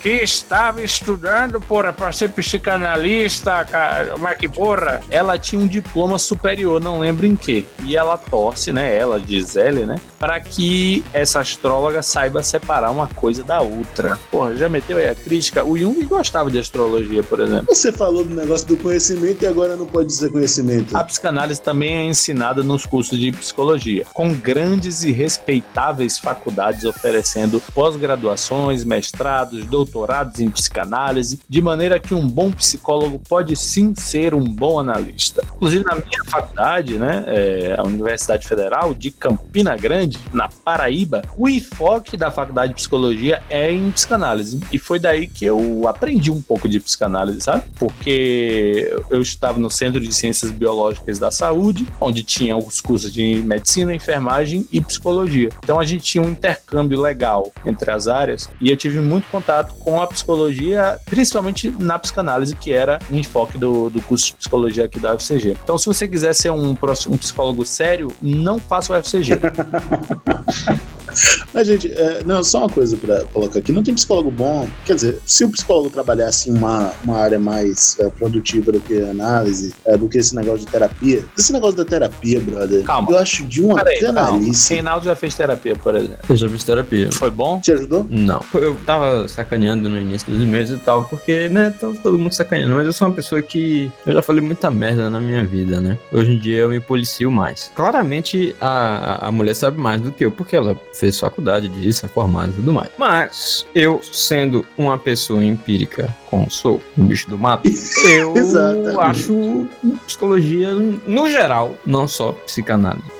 Porque eu já tive várias experiências com terapia e todas elas foram uma merda. Porque eu ia lá para ouvir o que eu já sabia. E quando eu não ouvia o que eu já sabia, ou se discutia algo que era algum problema meu, a gente conversava sobre o que aconteceu na minha semana. E a pessoa é paga pra isso. Isso é impressionante. Eu acho o astrólogo melhor. Eu me senti como se eu tivesse num. Eu não vou dizer. Eu não vou dizer. Eu não. É, Vai é difícil dizer, falar isso. dizer, vai É, Eu sei que era minha mãe, mas fala! eu não queria falar porque eu ia comparar com um prostíbulo. Caralho! Como assim não? Eu quero ver um prostíbulo de amizade, né? Não, eu não quero que seja um demérito, tá ligado? Não é esse, o- não é esse o sentido. É porque no prostíbulo é você faz o quê? Você faz o quê? Você paga pra fuder. Ah! Eu senti que eu estava pagando por uma Não, amizade. mas veja só, a amizade é meio que uma parte do processo da psicologia, mas é uma espécie de amizade barra amor que você desenvolve com o seu analista. Então, mas eu não desenvolvia, entendeu?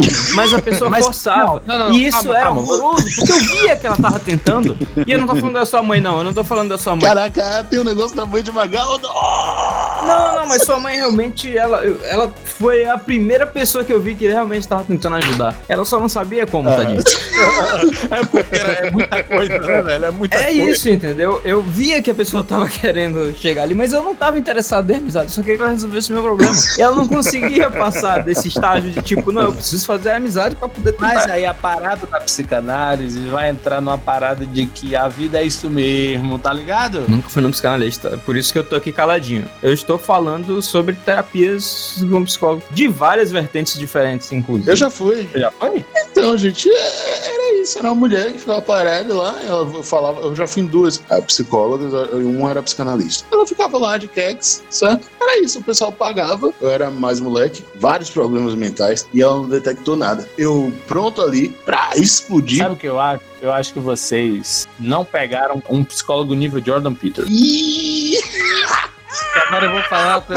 Jackson. Todo mundo, minha mãe me fala, vai no psicólogo, meu filho. Minha, minha esposa me fala, "Minha- vai no psicólogo, filho. Você precisa de ajuda, não sei o quê. Aí eu, ah, vai pro caralho, não sei o quê. Quando eu conheci o Jordan Peterson, Pra quem não sabe, é o pastor da igreja de, de o Magal. doutor Jordan Peterson, eu não, eu vou, eu vou falar negócio pra você. Minha vida literalmente mudou. Sim, bem, mas aí eu vou botar pra você, Magal, que também teve muita gente que a vida mudou quando conheceu o Bispo Macedo, Hitler. quando conheceu, é. Mas, mas Jordan Peterson, ele tá fazendo uma evolução mundial, ele é psicólogo. É, Hitler a parte, politicagem e tudo mais a parte também. Eu adoraria ter um, um psicólogo como o Jordan Peterson, porque ele é um cara prático. Ele é exatamente. Não tô dizendo com as opiniões dele nem nada assim, mas ele. Ele tá ali pra resolver a treta, Exatamente, né, eu tô pagando essa porra pra você me fazer uma sessão de uma hora que eu tenho que sair do meu, do meu trabalho, caralho. Uma, duas horas às vezes por semana, pra você ficar me perguntando como é que foi meu dia, porra. Eu tenho minha, meu pai e minha mãe pra perguntar como é que foi meu dia, minha porra da minha namorada. Me resolva meu problema, É caralho. que existe uma escola muito mais eficaz do que a psicologia, que é a escola do coach. O Não, não, coach, não, ele não, faz não, a... não, não, não, não. O psicólogo é. Coach quântico. O coach, não importa se ele é quântico, importa que ele vai ficar todo dia na sua casa mandando Não você fazer abdominal. Ele é quântico.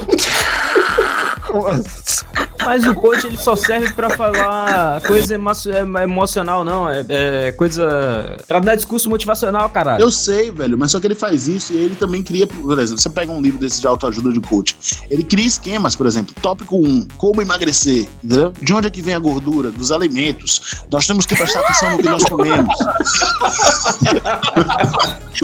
entendeu? Aí ele vai lá e coloca no meio a história de um monge, é, Shailin, é, prestava atenção nos alimentos que ele comia. Eu acho que dessa vez eu vou ficar do lado de Freud. Não, esse tarado. E enquanto Freud, o ponto dele é só masturbação.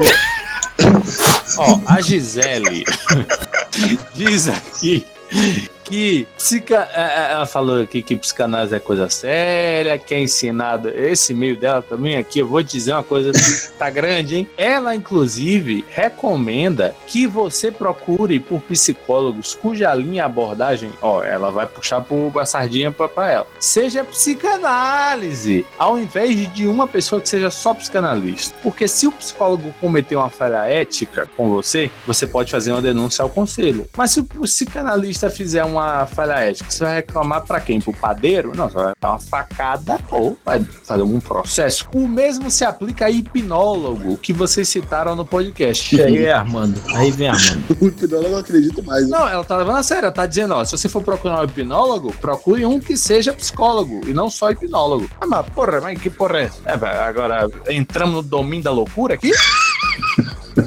Além do mais, quando você faz uma graduação em psicologia, você aprende com certa profundidade sobre várias abordagens, antes de escolher qual abordagem vai guiar seus atendimentos clínicos. De maneira que você não vai falar mal das outras abordagens sem conhecê-las. Você sentiu aí a, agulhada que ela deu na gente? Enquanto que numa escola de psicanálise, você só aprende psicanálise, o que pode gerar um bairrismo. E ela diz que também detesta o Pyong, mas é porque ela viu um vídeo dele desdenhando psicologia, dizendo que não entende porque as pessoas passam anos fazendo terapia porque ele cura a depressão em poucas horas usando hipnose. Algum de vocês falou brevemente algo sobre psicanalista deixar o paciente muitos anos enganado. Isso também não é tão verdade. Quando um paciente vem para análise, ele geralmente tem uma demanda. E claro, podem aparecer outras demandas durante o processo terapêutico. Mas um analista ético sabe reconhecer quando é o momento de dar alta a um paciente, sempre deixando a porta aberta para que ele se sinta acolhido a voltar se novas demandas aparecerem. Então, sim, um psicanalista pode ter um paciente que está com ele há 20 anos, mas com pausas no meio, assim como qualquer médico que acompanha um paciente. No que tange a cocaína, sim, Freud usou muito. Quem nunca, né, velho? Quem nunca? Mas não, ele não cheirava. No tempo dele, a cocaína era vendida em qualquer farmácia como um remédio para vários males e a cocaína não era cheirada, era bebida. De fato, Freud consumiu muito dela como estimulante e acho que isso repercutiu na sua obra, pois sua produção escrita foi bem extensa. Sobre Nietzsche, um fato curioso é que a mulher que ele pediu em casamento duas vezes era psicanalista. Ah, tá bom. E depois de tantos puxões de orelha, ela vai bater uma palma. Ela tem dificuldade em identificar quem é quem no podcast, mas aquele que explicou sinteticamente os principais conceitos da obra freudiana, segundo ela, foi o Japa. Tá de parabéns. Olha aí, Japa, parabéns pra você, hein? O Japa? É, foi o Japa, não foi? e ela ainda pergunta se o Japa tem certeza que ele não é psicanalista. A única coisa que ela acrescentaria à explicação é que alguns meninos acham que a menina fez alguma coisa para perder o pinto. Lembra aquela história de perder o pinto que a gente falou? Sim, sim. Olha aí a explicação psicanalítica. Então eles passam a evitar coisas de menina por um medo inconsciente que podem perder o pinto. Bem na pegada batutinhas mesmo. Tipo, meninas, eca. Inclusive, ela diz que não sabe se tem na Bahia essa gíria, mas no sul, quando um homem não quer fazer ou usar algo considerado feminino, eles perguntam se vai cair o pinto. Tipo assim, porra, se você não lavar a louça, vai cair o pinto? Ela pede desculpa pelo e-mail gigante, não tem nenhum problema, né? Tá muito contente com a nossa volta, muito obrigado. Ela está se colocando à disposição caso a gente precise de alguém que tenha experiência em algo que ela possa ajudar. Ela já trabalhou em RH, em maternidade, em hospital psiquiátrico, em projeto de economia solidária. Ela é bailarina bailarina, já lutou taekwondo e já foi polidancer. Tá enviando currículo, amiga? Mas também tem experiência com restaurante e cliente sem noção. Tá realmente enviando currículo. Pois apesar dos meus diplomas, no cenário atual, tá pagando as contas do psicólogo com mestrado em Cook é trabalhar como caixa numa churrascaria. Pois é. Eu também sou caixa, olha só. Ela manda um beijo a todos, muito obrigado. Mande mais e-mails, por favor. Próximo e-mail do Lucas Gabriel. Alô, alô, gente estranha da Bahia. Primeiramente, um salve da terra do Cid Retroescavadeira. Alguém entendeu isso aqui? Deve ser com o Twitter. E parabéns por terem conseguido voltar com o programa depois desse tempo. E ainda estarem com a mesma qualidade ou falta de. tá bom.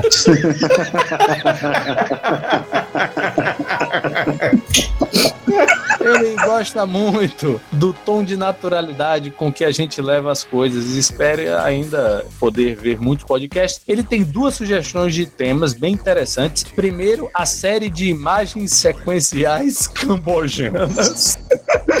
Beastars. Cara, eu não acho que isso daria um podcast, mas eu tava vendo. A Raíssa tá assistindo Beastars aqui, porque a Raíssa assiste tudo que existe. Eu tava vendo uns episódios e tem umas coisas bem interessantes ali para comentar. É, mas vamos deixar para, sei lá, quem sabe um dia a gente fale alguma coisa sobre isso. Ele também sugere a gente falar sobre o Lovecraft. Eu acho que ele escreve mal, gente. Uh, eu li recentemente um, um, livro dele, O Chamado de Cthulhu. Tem um conto muito bom, mas em geral os, os contos não são é, muito bons. Eu acho a mitologia interessante. Eu quero fazer um podcast sobre pós-terror. E tem um filme de pós-terror que eu assisti esses dias chamado The Lighthouse, O Farol. É o que é preto e branco, não é isso? Isso, que é do mesmo diretor da Bruxa. E vou dizer outra coisa: não caiam na interpretação padrão que as pessoas estão fazendo. A interpretação daquele filme, na minha concepção, é muito mais profunda do que o problema de masculinidade e o caralho. O negócio do Lovecraft, eu vou dizer para vocês, hein? Eu esperava uma coisa mais consistente, mais densa, foi divulgado para mim como essa parada, mas eu tô aprendendo cada dia mais é, superar esse, essa questão adolescente de acreditar nesse pessoal que é nerd. Ele é pulp, né, velho? Lovecraft não é mais. É, o que acontece é que as pessoas criam as próprias coisas,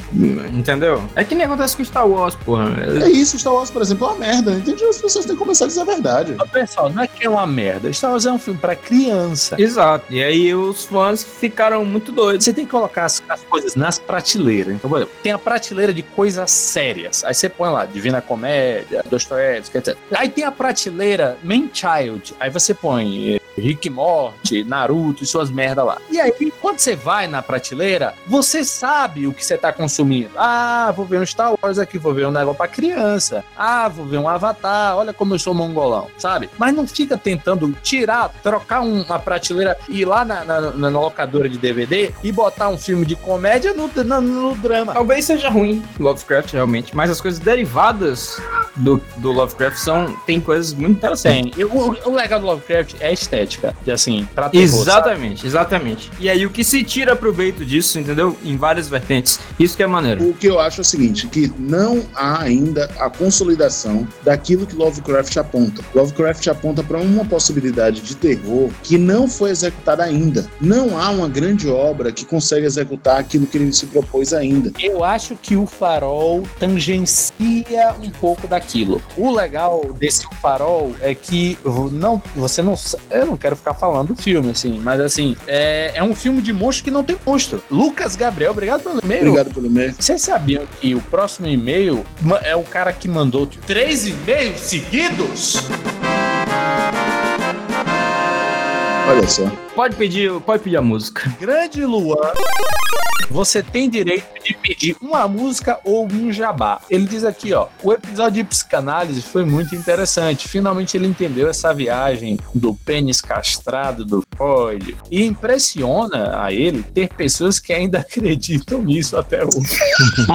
Você viu o contraste né, dos e-mails. Ele jogou os panos quentes aqui, ó. Falou que o Freud foi muito importante para a evolução da ciência, utilizando de algum tipo de método científico para estudar doenças mentais e tentar diagnosticar ou padronizar as coisas. Vale lembrar que muitos estudos do Freud têm suspeitas de terem sido falsificados. Eu não sabia disso, não. velho. Vocês pretendem fazer mais episódios sobre ciência no futuro? Eu poderia ajudá-los em alguns temas como geologia. Porra, acho que tem futuro, hein? Um estalagmite, um estalactite.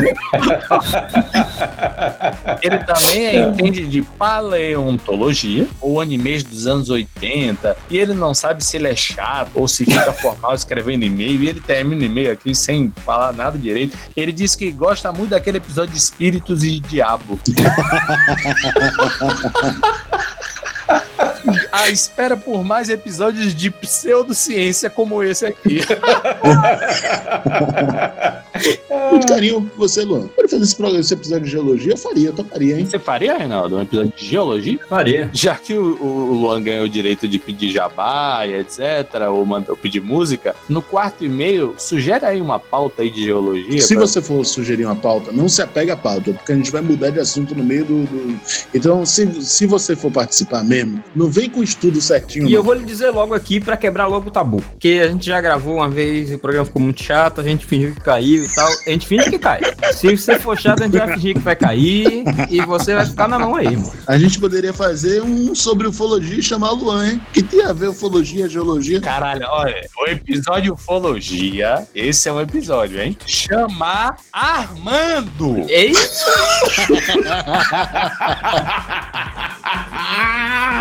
Ele vai vir em viagem astral gravar. Tem um fato dele estar trabalhando agora como, como exorcista, né? Ele. É, você não viu, não? Eu vi no lá da mãe que ele trabalha com magia branca, magia azul, só não trabalha com Bem, magia vermelha. Por favor, Armando, se você estiver ouvindo isso aqui, você está formalmente convidado para o Afogado Sofá de Ufologia. Próximo e-mail do Bernardo Lima Freire. Ele fala aqui: Boa noite, afogados. Ele é o Bernardo e esse e-mail vai ser rápido, só serve para mostrar que ele tá ouvindo a gente e que ele é ouvinte da gente desde o episódio de Death Note. Faz o jabá aí de novo. É, youtube.afogadosofá.com porque o plano do Light não deu certo no Death. Por que será? Confiram lá no YouTube, por favor. Inclusive tem treta nos comentários. Entre os episódios, quando a gente tiver entre uma edição de um episódio e outro, sempre vai ter no YouTube um sofá no sofá. Vou falar uma curiosidade minha em relação ao podcast de Evangelho. Como foram reupados os episódios, ele ouviu de novo esse episódio. E agora que ele é mais velho, a parte curiosa é quando a gente comenta sobre a depressão pós-punheta. Oi? É, e o cérebro dele gritou com tudo. Foi daqui que eu aprendi essa merda. Velho, eu tava tão fora desse episódio que eu não. Você tava all over the place. Você não sabia nem que era um anime que ele tava Exato, eu fiquei, eu fiquei impressionado sabendo que era anime, depois sabendo que era robô. Todas as vezes que bate aquela bad após o ato, ele pensa que é normal. E nem lembrava onde ele tinha entendido, Bernardo. Quem nunca, né, velho? Eu eu fiquei dando risada de, de Magal porque ele tinha brochado. Tudo bem que não tinha significado muita coisa pra mim. Até que um dia eu brochei, man. Chorei as porra. Quem nunca? O pior é que eu acho que eu já brochei e chorei também, mas não foi, eu não chorei porque eu brochei, eu chorei porque por outros motivos. Porque, no meu caso, por exemplo, eu tinha vindo do carnaval, certo? E aí, na subida do carnaval, a gente já deu uns pega assim, pã. Aí eu tinha ficado já armado. Aí eu fui tomar banho. E nessa que eu fui tomar banho, quando eu voltei, eu já voltei cansado. É o Maia, né, velho? O e-mail é só isso. Pra não dizer que não teve nada a ver com o tema do episódio passado, ele pergunta: Freud explica as MILF? As MILF? Explica, né? Que tem uma coisa maternal. É isso, desculpe qualquer erro, obrigado por voltarem. Quero que saibam que estou ouvindo vocês e sempre vou ouvir. E talvez ele mande mais dois e-mails pra pedir música. Mande, Bé. Bom, então, agradecimento aí pro Bernardo, pro Lucas, para o Luan e pra Gisele. Então, tchau, galera. Até a próxima. Até a próxima.